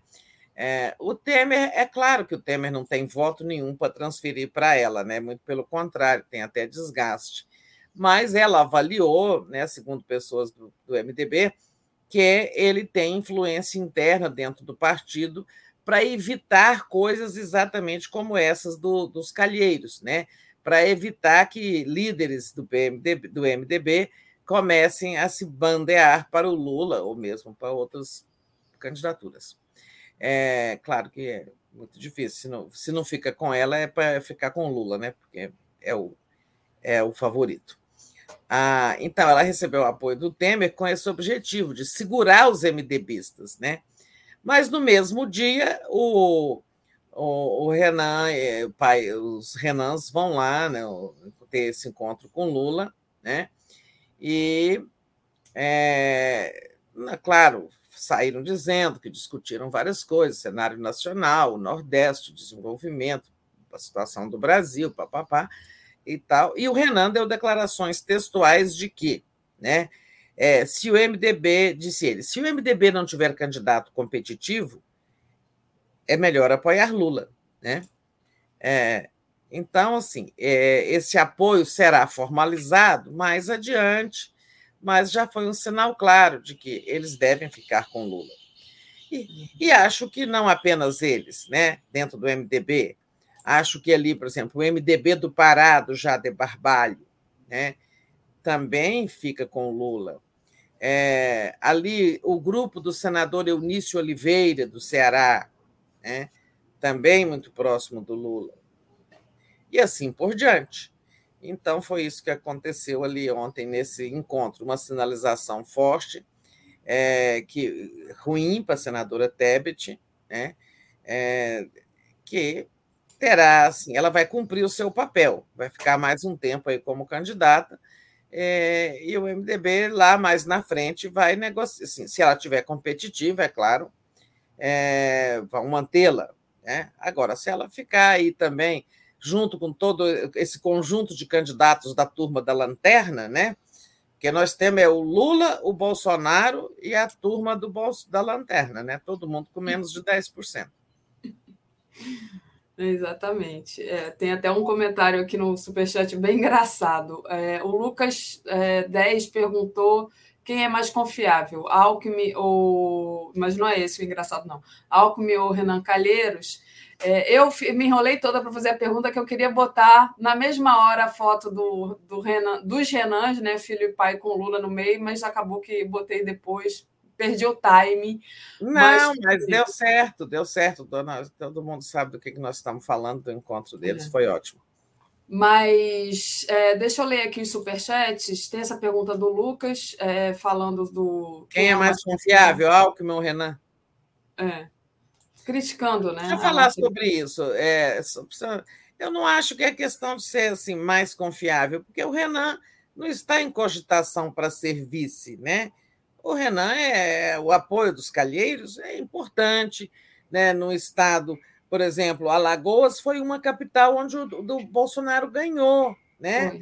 Em, em, 2018, né? Claro é, que Desculpa, Tereza, ele ganhou em Maceió. Então, é... ah, Maceió, é na capital. É, é, na capital, mas é, é, assim, o Lula não quer que isso se repita, né? E, e é o apoio dos, dos calheiros é, pode, é, pode contribuir para isso, né? Forte, digamos, ampliar a votação no Nordeste, embora o Lula já seja disparado é, preferido dos nordestinos. É, o, o, a, o Renan é um, é um aliado importante para outras coisas, né? para, para a, a disputa no Nordeste e depois para o jogo no Senado. É, ele tem quatro anos de mandato ainda, é, uma pessoa, é um senador influente, tanto que foi até relator da CPI, já presidiu o Senado três vezes ou quatro. É, e, e o filho dele, governador, que não, que não pode mais concorrer à eleição, também deve disputar o Senado. Ou seja, serão dois Renan Calheiros, né? Renan Filho e Renan Calheiros pai, no Senado Federal. Né? Isso será importante para a futura governabilidade. Né? Então, assim, o Renan é, é um aliado para uma coisa, né? não se cogita dele ser vice. O Alckmin já tem é, atributos né, para esse lugar de vice. Né? É uma pessoa com uma trajetória, com experiência, com trânsitos em setores é, que o, o, Lula, né, digamos, pretende é, abrir portas, né, abrir interlocução. e é uma pessoa que representa efetivamente a centro-direita. Né? É, e isso é que faz parte da, digamos, do o Lula se abrir ao centro, né? É uma estratégia de ocupação do espectro político. Deixa o Bolsonaro na extrema direita. Então, o candidato da esquerda ocupa também o centro e isola da extrema direita. Essa é a, esse é o movimento, né, que o Lula está fazendo. Né? Então, o Alckmin é adequado para isso. O Renan é adequado para outra coisa. Por isso que eu acho que não se trata de dizer quem é mais ou menos confiável. E tem a questão também do, da, da, dos estados, né, de São Paulo também, que é importante aí nesse peso. A, a Leia diz os renãs, os renãs ajudarão Lula no Senado. Né? Isso, foi o que eu disse. É. E temos aqui também outros superchats. É, Nilo Alves Júnior, perigo para Lula. Ciro, é, foi, era dessa que eu estava rindo, Tereza. Ah. Ciro garante apoio de Cabo da Ciolo e vai com ele a culto evangélico em Fortaleza. Agora vai. Achei graça do Nilo aqui. Gilberto, a vacina Lula já imunizou 42% da população, enquanto a vacina Tebet ainda aguarda a autorização da Anvisa. Boa também. Do Gilberto Cruvinel. O pessoal está inspirado aqui hoje. Antônio, Antonieta Bauab. É, Tereza, é verdade que a Glaze não gosta dessa chapa? É, acho que lá se refere à questão do Alckmin. Guarda, guarda aí, Tereza, deixa eu ler aqui uma outra do Gilberto Cruvinel que diz: Tereza, a exigência do PSB de que a pesquisa para decidir o candidato do governo de São Paulo fosse feita sob condições especiais de temperatura, ventos e pressão, ele pergunta: você sabe dessa história, Tereza? E a questão da Glaze também, que é. é. Olha, é, não, não, não sei desses detalhes da pesquisa, é, mas é, todas as pesquisas já realizadas pelo governo de São Paulo colocam Haddad na frente, né? O líder era o Alckmin, né? Ele, quando ele está fora da cartela, o Haddad cresce, fica na frente. Eu não, mas assim, que exigências teria feito o PSB para essa pesquisa? Eu não sei, não tenho essas informações. A Glaze, olha, é, eu não posso saber o que ela pensa no íntimo, né? Eu sei que de público ela vem defendendo a aliança, inclusive assinando esse documento que eu mencionei, né? que será assinado por ela, por a Luiz Mercadante, Postman e os dois líderes na Câmara e no Senado. Né? Agora, se no, se no íntimo ela não gosta, como presidente do partido e aliada incondicional do Lula, né? olha, a, é, ela, ela tem defendido. Né? A Glaze é uma pessoa é, politicamente muito honesta. Eu acho que se ela não gosta, é, se ela fosse contra, ela abriria mão do papel dela para ficar coerente. Né? Não, não acredito que ela seja contra, que ela não goste. Boa, Tereza. Até porque, na verdade, não se trata de gostar, né, gente? Essa questão não se trata de gostar do Alckmin, né? Trata-se de seguir uma estratégia. Né? É. Exatamente, né? Não, não acredito que ninguém do PT goste do Alckmin de graça, né? Eu acho que é um remédio ali, que eles, um remédio amargo. Quem é a favor dessa o chapa? Lula não, o Lula veio a gostar muito, se tornar muito amigo, sofreu com a morte de José Alencar. Né? Vieram a se tornar grandes amigos. Mas o Lula não conhecia o José Alencar e não tinha qualquer relação pessoal com José Alencar. Tratava-se de um deputado de Minas, tratava-se de um empresário de Minas, né, com trânsito no empresariado, é, e filiado a um partido de centro, que na época era o PL, hoje Partido do Bolsonaro. Né? Então, não foi por afinidade pessoal que o Lula escolheu Zé Alencar. Depois, sim, eles desenvolveram afinidades. Perfeito, Tereza. Tereza, deixa eu só é, pedir para o pessoal deixar o like e compartilhar a live aí, que é importante também. Você comentou mais cedinho aqui, logo que entrou, a questão do Bolsonaro desesperado, né? É, também é, cada vez mais per perdendo apoio, né? Sem resultado nenhum, né? Bolsonaro não governa, né? Só vendo o Lula lá na frente, cada vez perdendo o Lula de vista, né? E aí ontem, né, tentando entre aspas amedrontar os brasileiros, né? Com ah, dizendo que os ministros, os ex-ministros do Lula vão voltar, né? Falou o José Dirceu para a Casa Civil, a Dilma para a Defesa, aí o José Dirceu negou e, enfim, ficou ali querendo nomear ministério para o possível governo Lula. É sinal de desespero, Tereza? Sim, é sinal de quem não tem discurso, né? O que o, que o Bolsonaro pode dizer? É, preciso ser reeleito para quê? Né? Olha, desde que a reeleição foi aprovada, todo presidente é, se apresentou é, dizendo, dando uma justificativa para sua reeleição. O Fernando Henrique precisava ser reeleito, dizia ele, para consolidar a estabilização da moeda com a criação do real. É, e num momento de turbulência, teve a crise da Rússia, a crise do México, ele precisava continuar para garantir o futuro da estabilidade monetária. Né? E esse discurso colou. Né? O Lula, quando foi eleito, foi, disputou a reeleição em 2006, é, ele, é, é, ele. Eu me lembro que uma vez eu perguntei: o senhor vai ser candidato à reeleição? Vai depender. Se a economia estiver bem, se eu tiver popularidade. Ele estava no auge do mensalão é, e tal. Resultado: a economia começou a crescer, é, ele lançou o PAC, e começou a gerar empregos. Sim, foi quando o governo dele começou a produzir os melhores resultados né, do primeiro mandato e que foram colhidos no segundo. E o discurso do Lula era, sabe, vamos é, continuar para fazer mais quatro anos de, de mudanças, de distribuição de renda, de crescimento econômico para que o país gere empregos, para que o Brasil melhore para todos e tal, e tal, e tal. Era a continuidade.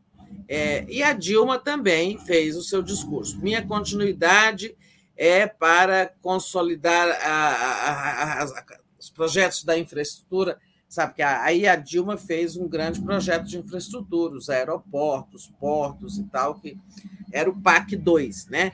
Então ela precisava continuar, por isso e aquilo, aquilo outro, é, dar sequência e citava os projetos dela é, a modernização do país, a garantia do crescimento, etc. País, Brasil, país rico é um país sem miséria, dizia o slogan dela e tal. E teve toda aquela discussão, aquela discussão dela com a Aécio sobre as condições da economia, etc. É, o Bolsonaro, ele, ele dirá que precisa continuar para quê? Né? Ah, porque eu produzi um grande é, eu estou produzindo um grande movimento de crescimento econômico e precisa continuar? Não, porque o governo dele é, não conseguiu produzir nada de melhor para a economia e nós estamos entrando num ano de horizonte muito ruim. Né? É, este ano e o ano que vem, sobretudo, é, além dos problemas internos, inflação, estagnação, é, tem aí fatores externos, como aumento de juros nos Estados Unidos, como desaceleração é, da economia chinesa, e também agora esses problemas lá de, de, de Rússia, Ucrânia, Estados Unidos, Guerra Fria novamente, tudo isso é, traz sinais ruins para a economia brasileira. Deslanchar, decolar no cenário desse é ruim. Se o Bolsonaro não conseguiu, até agora ele vai dizer o quê? Ah, porque eu fiz uma mudança social, eu reduzi a desigualdade, a pobreza e preciso continuar fazendo isso. Mentira. Com ele aumentou o desemprego, aumentou a pobreza, voltou a fome, né? Então, assim, ele não tem discurso, preciso voltar em nome de quê? Da inserção internacional do Brasil, porque eu projetei o Brasil. Mentira, ele, ele tornou o Brasil um país pária, um país é, desrespeitado, não respeitado no mundo, não mais reverenciado, acabou com o encanto pelo Brasil que existia lá fora e tudo mais.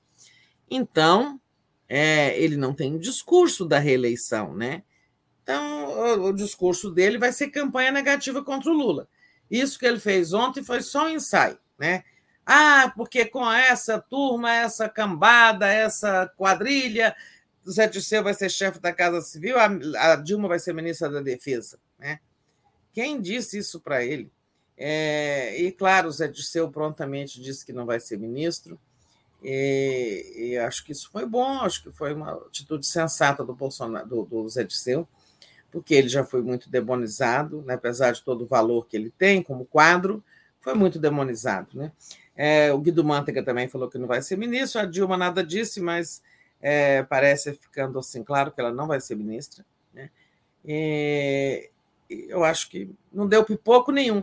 Muito pelo contrário, ontem o dólar caiu, a bolsa subiu, é, a, o mercado começa a reagir positivamente né, aos movimentos do Lula, assim como os militares, como nós comentamos aqui ontem. Né? Os movimentos do Lula estão todos corretos, eleitoralmente acertados, e ele está colhendo bons resultados. O Bolsonaro, que não tem o que dizer, ele vai fazer o quê? É, vai ficar fazendo coisas assim. É, ontem, nomeando os ministros, olha, esses ministros aí vão voltar. Eles vão ficar desencavando coisas e coisas e coisas contra o Lula. Né? É isso que ele vai fazer. A campanha dele vai ser assim. Mas olha, eleitoralmente também as coisas não estão boas para o Bolsonaro. É, esse semestre, né, é, nesse primeiro semestre do ano, nós vamos ter a volta dos programas partidários. Os programas partidários não são programas eleitorais para vender candidato. São, eles tinham sido né, extintos e depois o Congresso é, trouxe de volta agora esse espaço nas é, rádios e televisões para que os partidos, de acordo com o tamanho de sua bancada, tenham alguns minutos para fazer a propaganda das, do seu programa, das suas ideias e tudo mais.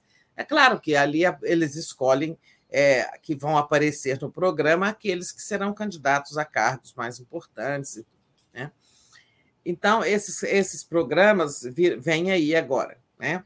É, nesse, nesse primeiro semestre, nós vamos ter aí, por abril, maio, é, março, talvez já comecem a é, essas inserções além de um programa aí que vai durar 10 minutos, 5 minutos, dependendo do tamanho da bancada, é, existirão também, como antigamente, aquelas inserções curtinhas. O partido tal é maravilhoso, prega isso, aquilo outro, aquilo outro, né? Coisas curtinhas.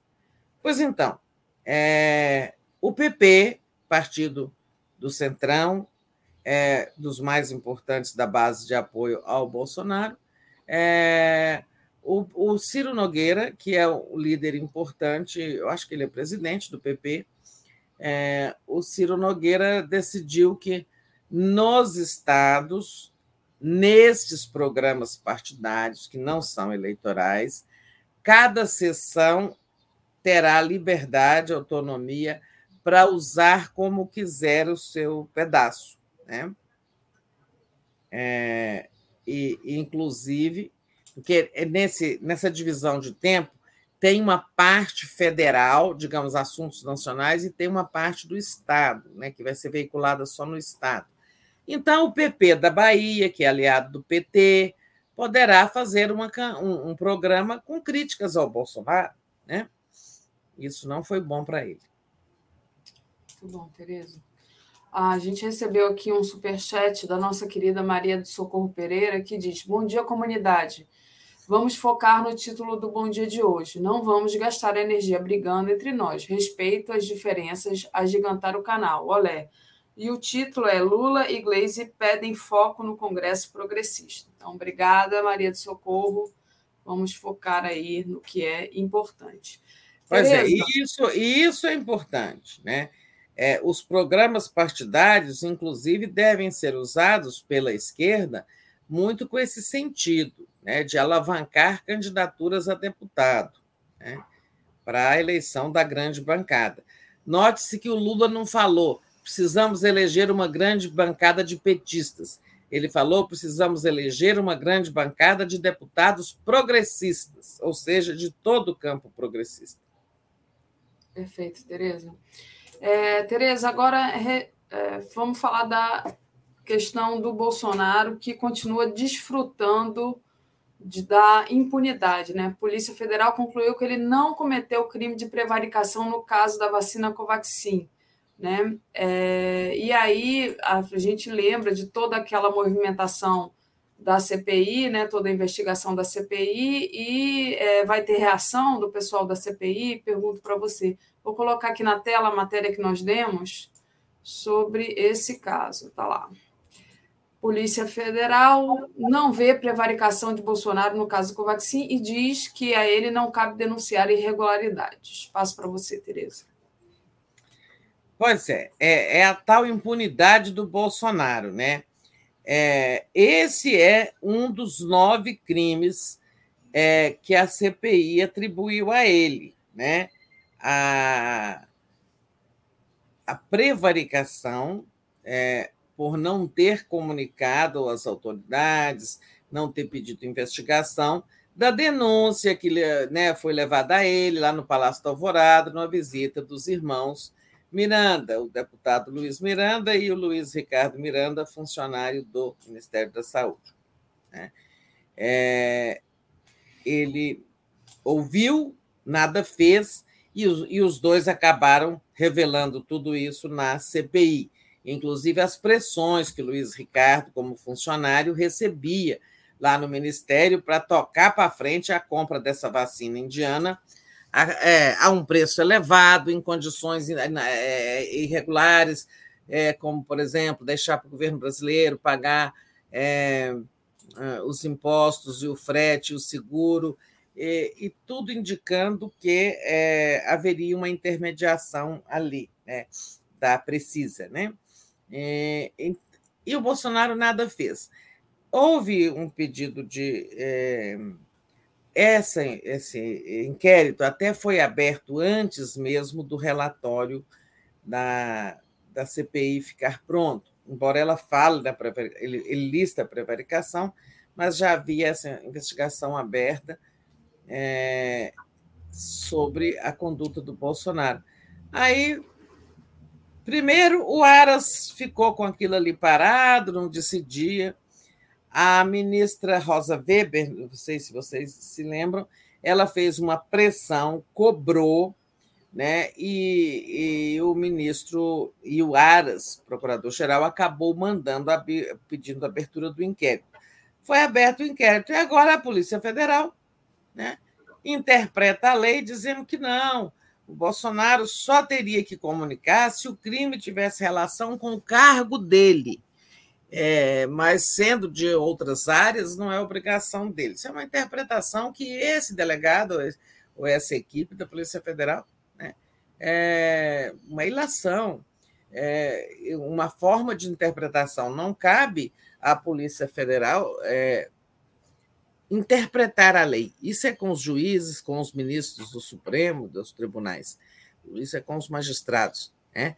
Ela caberia ela apurar se é verdade que o Bolsonaro tomou conhecimento de um crime e de, uma, de indícios de irregularidades é, ilícitos administrativos e não tomou providências. Né? Mas é aquilo que eu falo: o Bolsonaro montou uma arapuca né, para lhe garantir a impunidade. Só que a Arapuca funciona enquanto ele for presidente. Depois veremos. Qual seja, o que, que eu falo de Arapuca? É assim: ele pode fazer o que ele quiser. Ele montou um, um círculo de blindagem que é composto por Polícia Federal aliciada. Né? Não, por, não à toa ele quer dar aumento para a Polícia Federal. Só para ela, mais a Polícia Rodoviária e os agentes penitenciários, para dizer que foi para toda a área de segurança. Né? É, Polícia Federal cooptada. O procurador-geral, que só trabalha a favor dele, embora a gente vai mostrar aí agora um ponto fora da curva, né? daqui a pouco nós falamos disso, é, e, e, e, na presidência da Câmara, é, o, o, deputado Arthur Lira, do Centrão, com toda a sua influência sobre o Centrão, segurando qualquer pedido de impeachment ou de, ou de pedido do Supremo para processo por crime comum. Então, o Bolsonaro tem a tríplice, é, né, a tríplice proteção dessas, desses três vértices para continuar impune.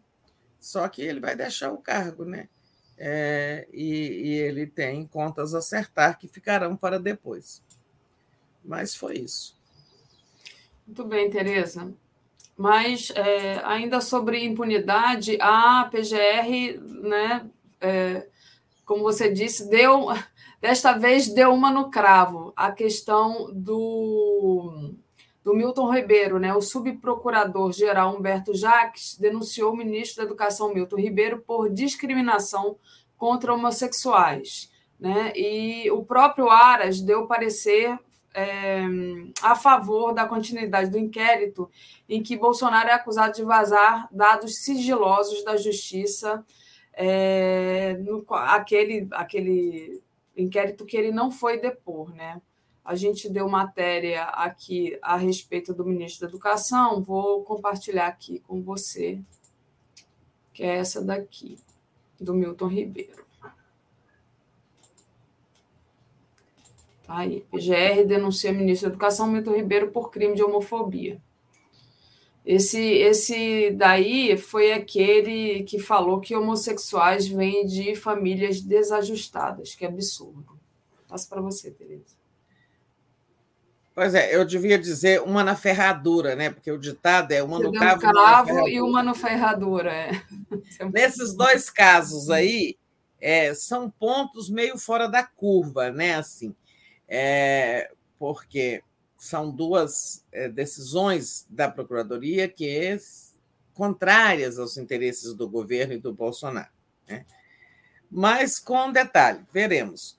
É, nesse caso aí da, da apresentação, o inquérito já aconteceu em relação a essa declaração homofóbica do ministro né, da Educação.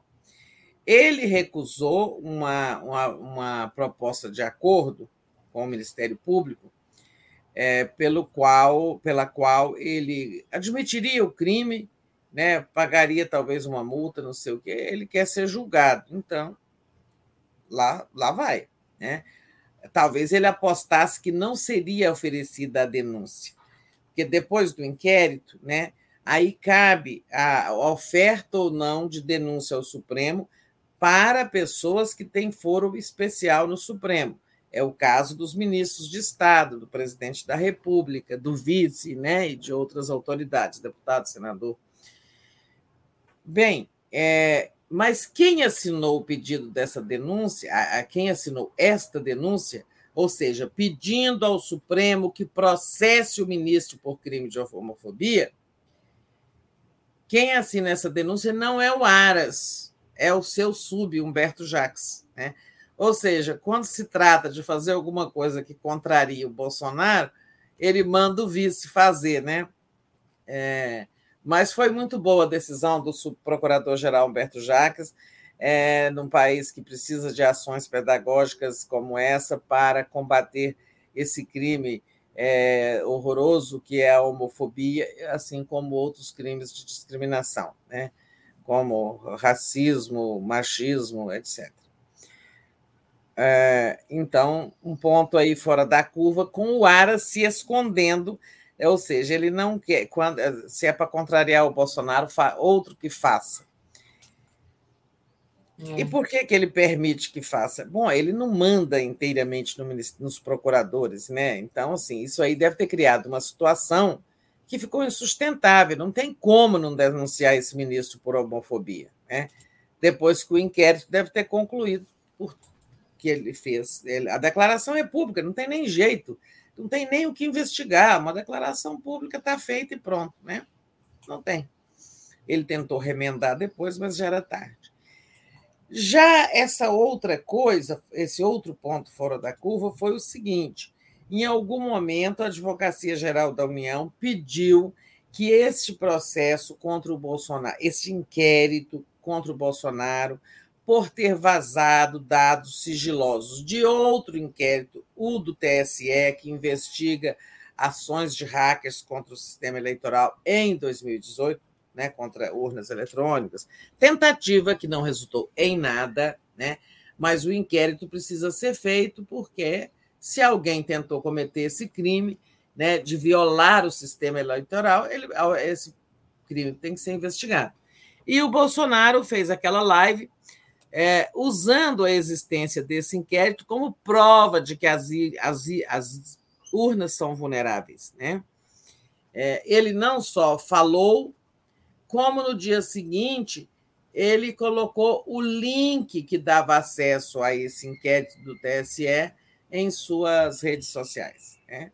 Também um crime que não há como, sabe, não, não há como esconder, né? Ele foi, foi feito de público, uma live e depois a publicação da qual deve existir print, ainda que ele tenha apagado. Né?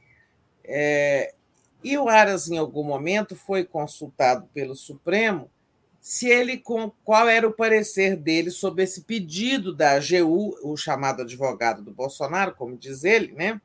Mas na verdade advogado da União, o, é, esse pedido para sustar essa investigação, esse inquérito, né? Sobre o que fez havia sido feito pelo Bolsonaro, o vazamento, né? E o Aras deu um parecer que estava sob, sob segredo, sob né, reserva lá de justiça, desde dezembro. Né? É, é um parecer em que ele diz que o inquérito deve continuar, ou seja, a investigação do Bolsonaro deveria prosseguir, né?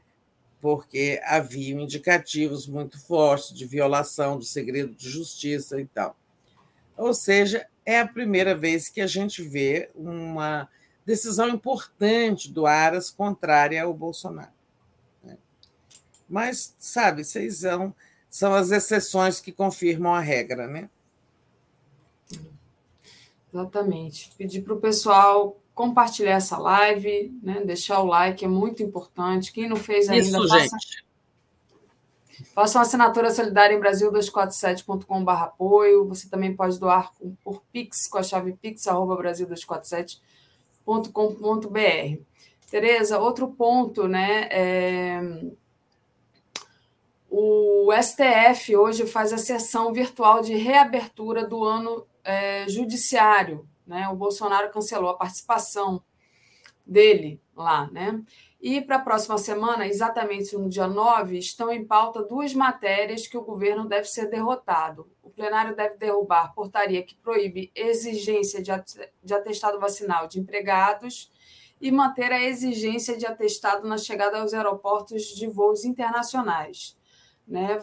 Vamos ver o que vai fazer o ministro Alexandre de Moraes sobre aquele não comparecimento do Bolsonaro ao depoimento na sexta-feira. Né? Será que. A gente falava disso ontem aqui, né, Tereza? Que, dessa situação. Mas é. passo para você.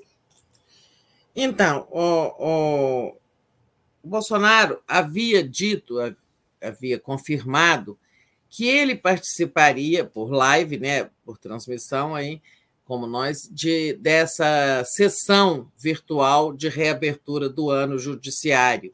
Todo ano, é, em 1 de fevereiro, o Supremo faz isso, como o Congresso também faz, em 15 de fevereiro, a reabertura do ano legislativo. Né? Mas o Bolsonaro cancelou sua participação, claro, em função desse conflito que está aí aberto com o ministro Alexandre de Moraes, né, que determinou que ele fosse prestar depoimento na sexta-feira passada. Ele não compareceu, alegou depois, deu explicações à Polícia Federal de que estava havia exercido o direito de ausência, né? e não sabemos o que o ministro vai entender que isso foi um delito, ou o ministro vai remeter assim, esse assunto para o plenário, como eu acho que vai, né? Tá assim, não temos resposta ainda para essa questão. É, os juristas, muitos juristas, né, que assim, a gente considera, acham que realmente o Bolsonaro tinha o direito de não ir. Agora, o Bolsonaro fez molecagem, né, dizendo, diz que ia, mas só mas pediu 45 dias de prazo, não foi, aí o ministro mandou, marcou hora e dia, e ele não foi de novo. Né? Ou seja, ele induziu o ministro é, no sentido de que iria prestar o depoimento, queria prestar o depoimento. E quando é marcado, ele faz isso. Então, ficou assim uma situação embaraçosa para o ministro. Se é verdade que ele podia se ausentar, Então, não há por que incriminá-lo por isso. Né? É, e, e, e, também falta decidir, né, terminar o julgamento daquela ação, no ano passado o Supremo começou a julgar como deveriam ser os depoimentos de presidente da República, se sempre por escrito, se sempre presenciais, se ele podia escolher, se ele é obrigado a dar depoimento presencial, e esse julgamento precisa ser retomado para esse assunto né, ser colocado em pratos limpos. É, mas eu falava da reabertura do Supremo. Então, o Supremo reabre, né? É, e na semana que vem tem, eu acho que tem duas derrotas marcadas para o Bolsonaro. Esse ano, ontem à noite eu olhei a pauta para essa semana. Então, essa semana eu não vi nada assim muito político, né, muito politizado. Mas no terça-feira, dia 9, né, estão marcados dois julgamentos. Não deve acontecer no mesmo dia, em que o governo vai perder, com certeza. Né? É, um desses julgamentos é daquela ação, é, recurso da rede contra aquela portaria do Onyx Lorenzoni, dispensando as empresas de exigirem atestado de vacina de seus empregados. Né? É, o ministro deu uma, uma liminar, Barroso deu uma liminar, mas agora vai ao plenário e que deve confirmar. As empresas podem sim exigir atestado vacinal dos empregados. E a mesma coisa é aquele outro, é, outro recurso, é, aquela outra iniciativa, pedindo que fosse adotado né, é, o procedimento de exigir atestado vacinal na chegada de voos internacionais ao Brasil. Né? Também foi dada uma liminar e agora o assunto vai ser deve ser confirmado pelo plenário, ou seja, duas coisas que o Bolsonaro não queria, né? E que o Supremo vai decidir em sentido contrário. Bom, Tereza. Tereza, tem aqui um superchat para a gente agradecer é, a respeito daquela daquele crime hediondo, né, daquela coisa horrível que aconteceu no Rio de Janeiro, no quiosque Tropicália, que é da, o, o superchat da Elizabeth Coutinho, que diz Bom dia 247, dedico esse superchat ao trabalhador congolês espancado até a morte no Rio. Né? A gente estava, inclusive na nossa pauta, a gente falar isso, é o Moise Mugeni Kabagambê, né? É, é nosso último ponto de pauta, né? Isso. Então já passo para você falar, falar sobre disso. o, o Moise.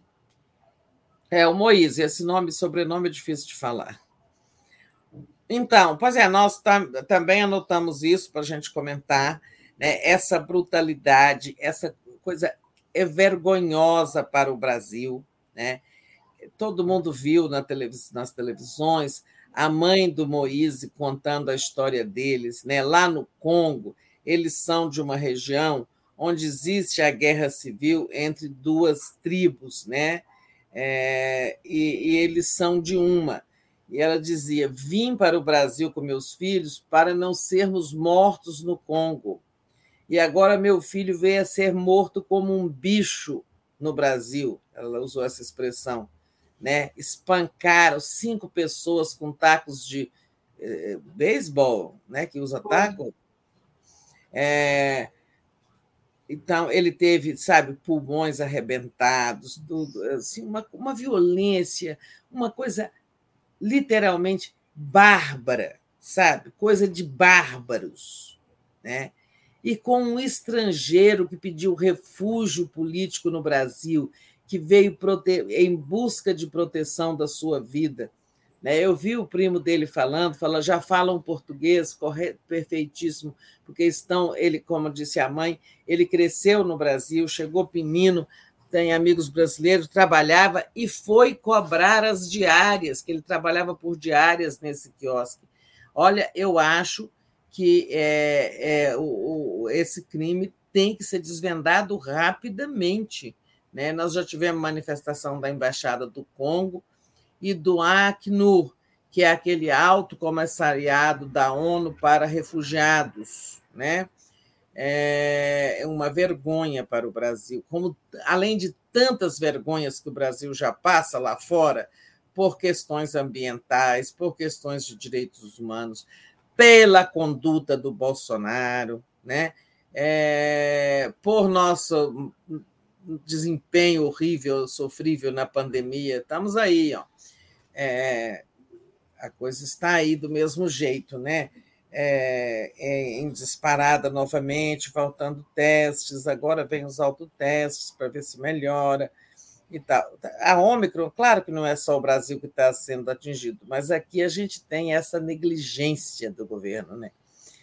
É, então, se não bastasse todas as vergonhas que o nome Brasil enfrenta lá fora, mais essa. Matamos um refugiado político. Matamos, não né? Uns bárbaros brasileiros assassinaram violentamente, de forma bárbara, um refugiado político, que é isso que ele era. Moisés. Muito triste mesmo, muito triste muito revoltante. Sabrina enviou aqui um superchat para a gente dizendo que os órgãos foram retirados. É, não, não, sei do que, que ela está falando. Não, eu acho que é outro caso. Eu vi essa notícia. Ah, do rapaz que ficou com os órgãos com a é, aberta? É, que foi num luau. É, esse que teve os órgãos retirados, outra. Gente, o Brasil está ficando muito bárbaro. É, foi um rapaz que foi esfaqueado num luau. Né? É, acho que é outro caso. Mas esse está vivo, né? Esse ficou vivo, não? Acho eu não sei. Não, não Essa notícia aí eu não, não, não, tô, não me aprofundei nela. É porque partes, é, se teve partes de, de, de, de, de, dos órgãos retirados, né? Eu acho que. Não, é, então são duas notícias diferentes. Eu fiz confusão com um que apareceu com a barriga aberta numa praia, acho que de São Paulo, e que estão investigando, porque ele e a namorada são estudantes de medicina, se foi uma uma loucura deles lá que estavam tinham consumido drogas e resolveram abrir a barriga do rapaz ou se ele foi esfaqueado. Então eu acho que eu confundi é um terceiro caso. Ah, Esse está vivo. É, eu sei Esse que tá não tá é vivo. o caso do Moise. O Moise não. não, não não por isso. O não. corpo dele foi achado, foi deixado lá na praia, né? Ali, ali naquele, no, na beira do calçadão, né? Isso. É, e hoje o dono do quiosque tem que depor. Ah, tem a Rosângela Ferreira, está é, tá dizendo que é, a família reclamou sim que retiraram os órgãos, e a Sabrina, é da mesmo, do é? tórax, o sabia, congolês. Então. Eu não estou sabendo é, disso, Tereza. Eu também não, então desculpe, mas assim, essa notícia foi recente, né? foi de hoje. É, eu li, achei um absurdo, mas não sabia desse detalhe. Então, mais bárbara ainda a coisa é, né? mais revoltante, coisa assim de. Olha, é. e uma ironia, né? Que é uma família que saiu para fugir daquelas, daquelas guerras tribais que são tão violentas ah, lá. Tereza, achei aqui. É porque é, quando a polícia foi, é, quando a família foi até o IML, é, ele, é, eles encontraram o rapaz, o Moisés, sem nenhum órgão, né? sem autorização da mãe e nem autorização dele é, para ser doador de órgão. Né? Então, eles querem saber onde estão os órgãos do Moisés. Né? Então, que ele foi, menos de 72 horas, ele foi dado como indigente, né? E aí, quando a, a família chegou lá, eles já tinham retirado todos os órgãos do Moise. Então, realmente, a Sabrina tinha razão. A gente que não tinha, não sabia. É, não, eu não sabia desse detalhe. É, Mas e aí isso aí torna tudo muito suspeito, porque então ele não chegou morto ao IML. Né? É, órgãos têm que, ter, têm que ser doados é, antes da morte. Nossa. Né? É pior. É, é, não, existe, não existe doação de órgãos. Por que, que a doação de órgãos acontece muito quando há morte cerebral? Né? Porque a pessoa não vai se recuperar porque ela já teve morte cerebral, mas o resto do corpo está vivo. Então, você pode doar, o coração está funcionando, o fígado, os rins, tudo, só que aquela pessoa ela não vai voltar à vida porque o cérebro já morreu, que é a situação mais clássica de doação, né? Que é quando tem, a pessoa tem morte cerebral e, tá, e o resto está bom. Bom, se os órgãos dele foram tirados e foi para doação, então ele não chegou morto. É, não sei. O, essa notícia está no G1, tá? É, do, dos órgãos do, do Moise, que, que a família chegou lá e está retirado. Então, se é notícia falsa, porque tem gente que está dizendo que não é isso. É, mas, enfim, a notícia falsa está no G1. Mas assim, é, o assunto está em curso, a gente não sabia de tudo é. isso, nem eu, nem Daphne. E a questão que eu confundi é que realmente teve um rapaz que estava com, com a barriga aberta e foi encontrado com a barriga aberta em Guarapari e ninguém sabe como é que ele apareceu lá, mas esse está vivo. Eu tinha visto essa notícia de manhã, mas como não era da nossa pauta aqui, também não me aprofundei. Não me aprofundei. Gente, gente é. Esse, é um, esse, é um país, esse país está ficando assim, sabe? Muito difícil, né? Que hum. isso, sabe? Esse tipo de crime, de barbarização. Nossa, eu fico tão chocada com esse país nosso, sabe? Claro que hum. sempre teve crime, né? Mas eu acho que estão surgindo uns requintes aí terríveis. É, mas esse do rapaz com a barriga aberta, Teresa, já deu nosso tempo aqui, só para dizer que eles que a, a investigação é, diz que pode ser, né, não é certo ainda, que foi uma, um consumo de drogas lá dele e da namorada dele, que são estudantes de medicina, e ela resolveu abrir a barriga Abrilo. do rapaz. Cruzes. É. Então, assim, é, não sei, também não tá, não foram, não, não, não tá chegaram ao final da. Vamos... É, gente, nós vamos encerrar, gente, vamos sair, vamos falar uma coisa boa para terminar com esses assuntos horríveis. A conversa foi boa, a parte de política, a vida segue. Esse ano teremos eleições, vamos reconstruir o Brasil é, inclusive combatendo a violência. Tá? Bom dia para vocês. Bom dia, bom dia. Obrigada, tá? Deixa eu só dar, deixa eu preciso dar aqui a, a programação. Às 10 horas, ah, é verdade. Fato, convidado especial Rodrigo Neves, prefeito de Niterói, do PD, pelo PDT, quem não conhece. 11 horas, Giro das 11, 13 horas, Mataram um Reitor, entrevista com a Cioli Cancelier de Olivo. Às 15 horas, Estado de Direito. Às 16 horas, análise política com Rui Costa Pimenta. Às 17 horas, tábula de fim de tarde. Um um presidente farofeiro, 18h30, boa noite 247, 22 horas de 20 minutos e 23 horas temos agora a live do Conde. Gente, obrigada. Beijão para vocês. Obrigada, Tereza. Até amanhã. Até Tchau. amanhã. Tchau.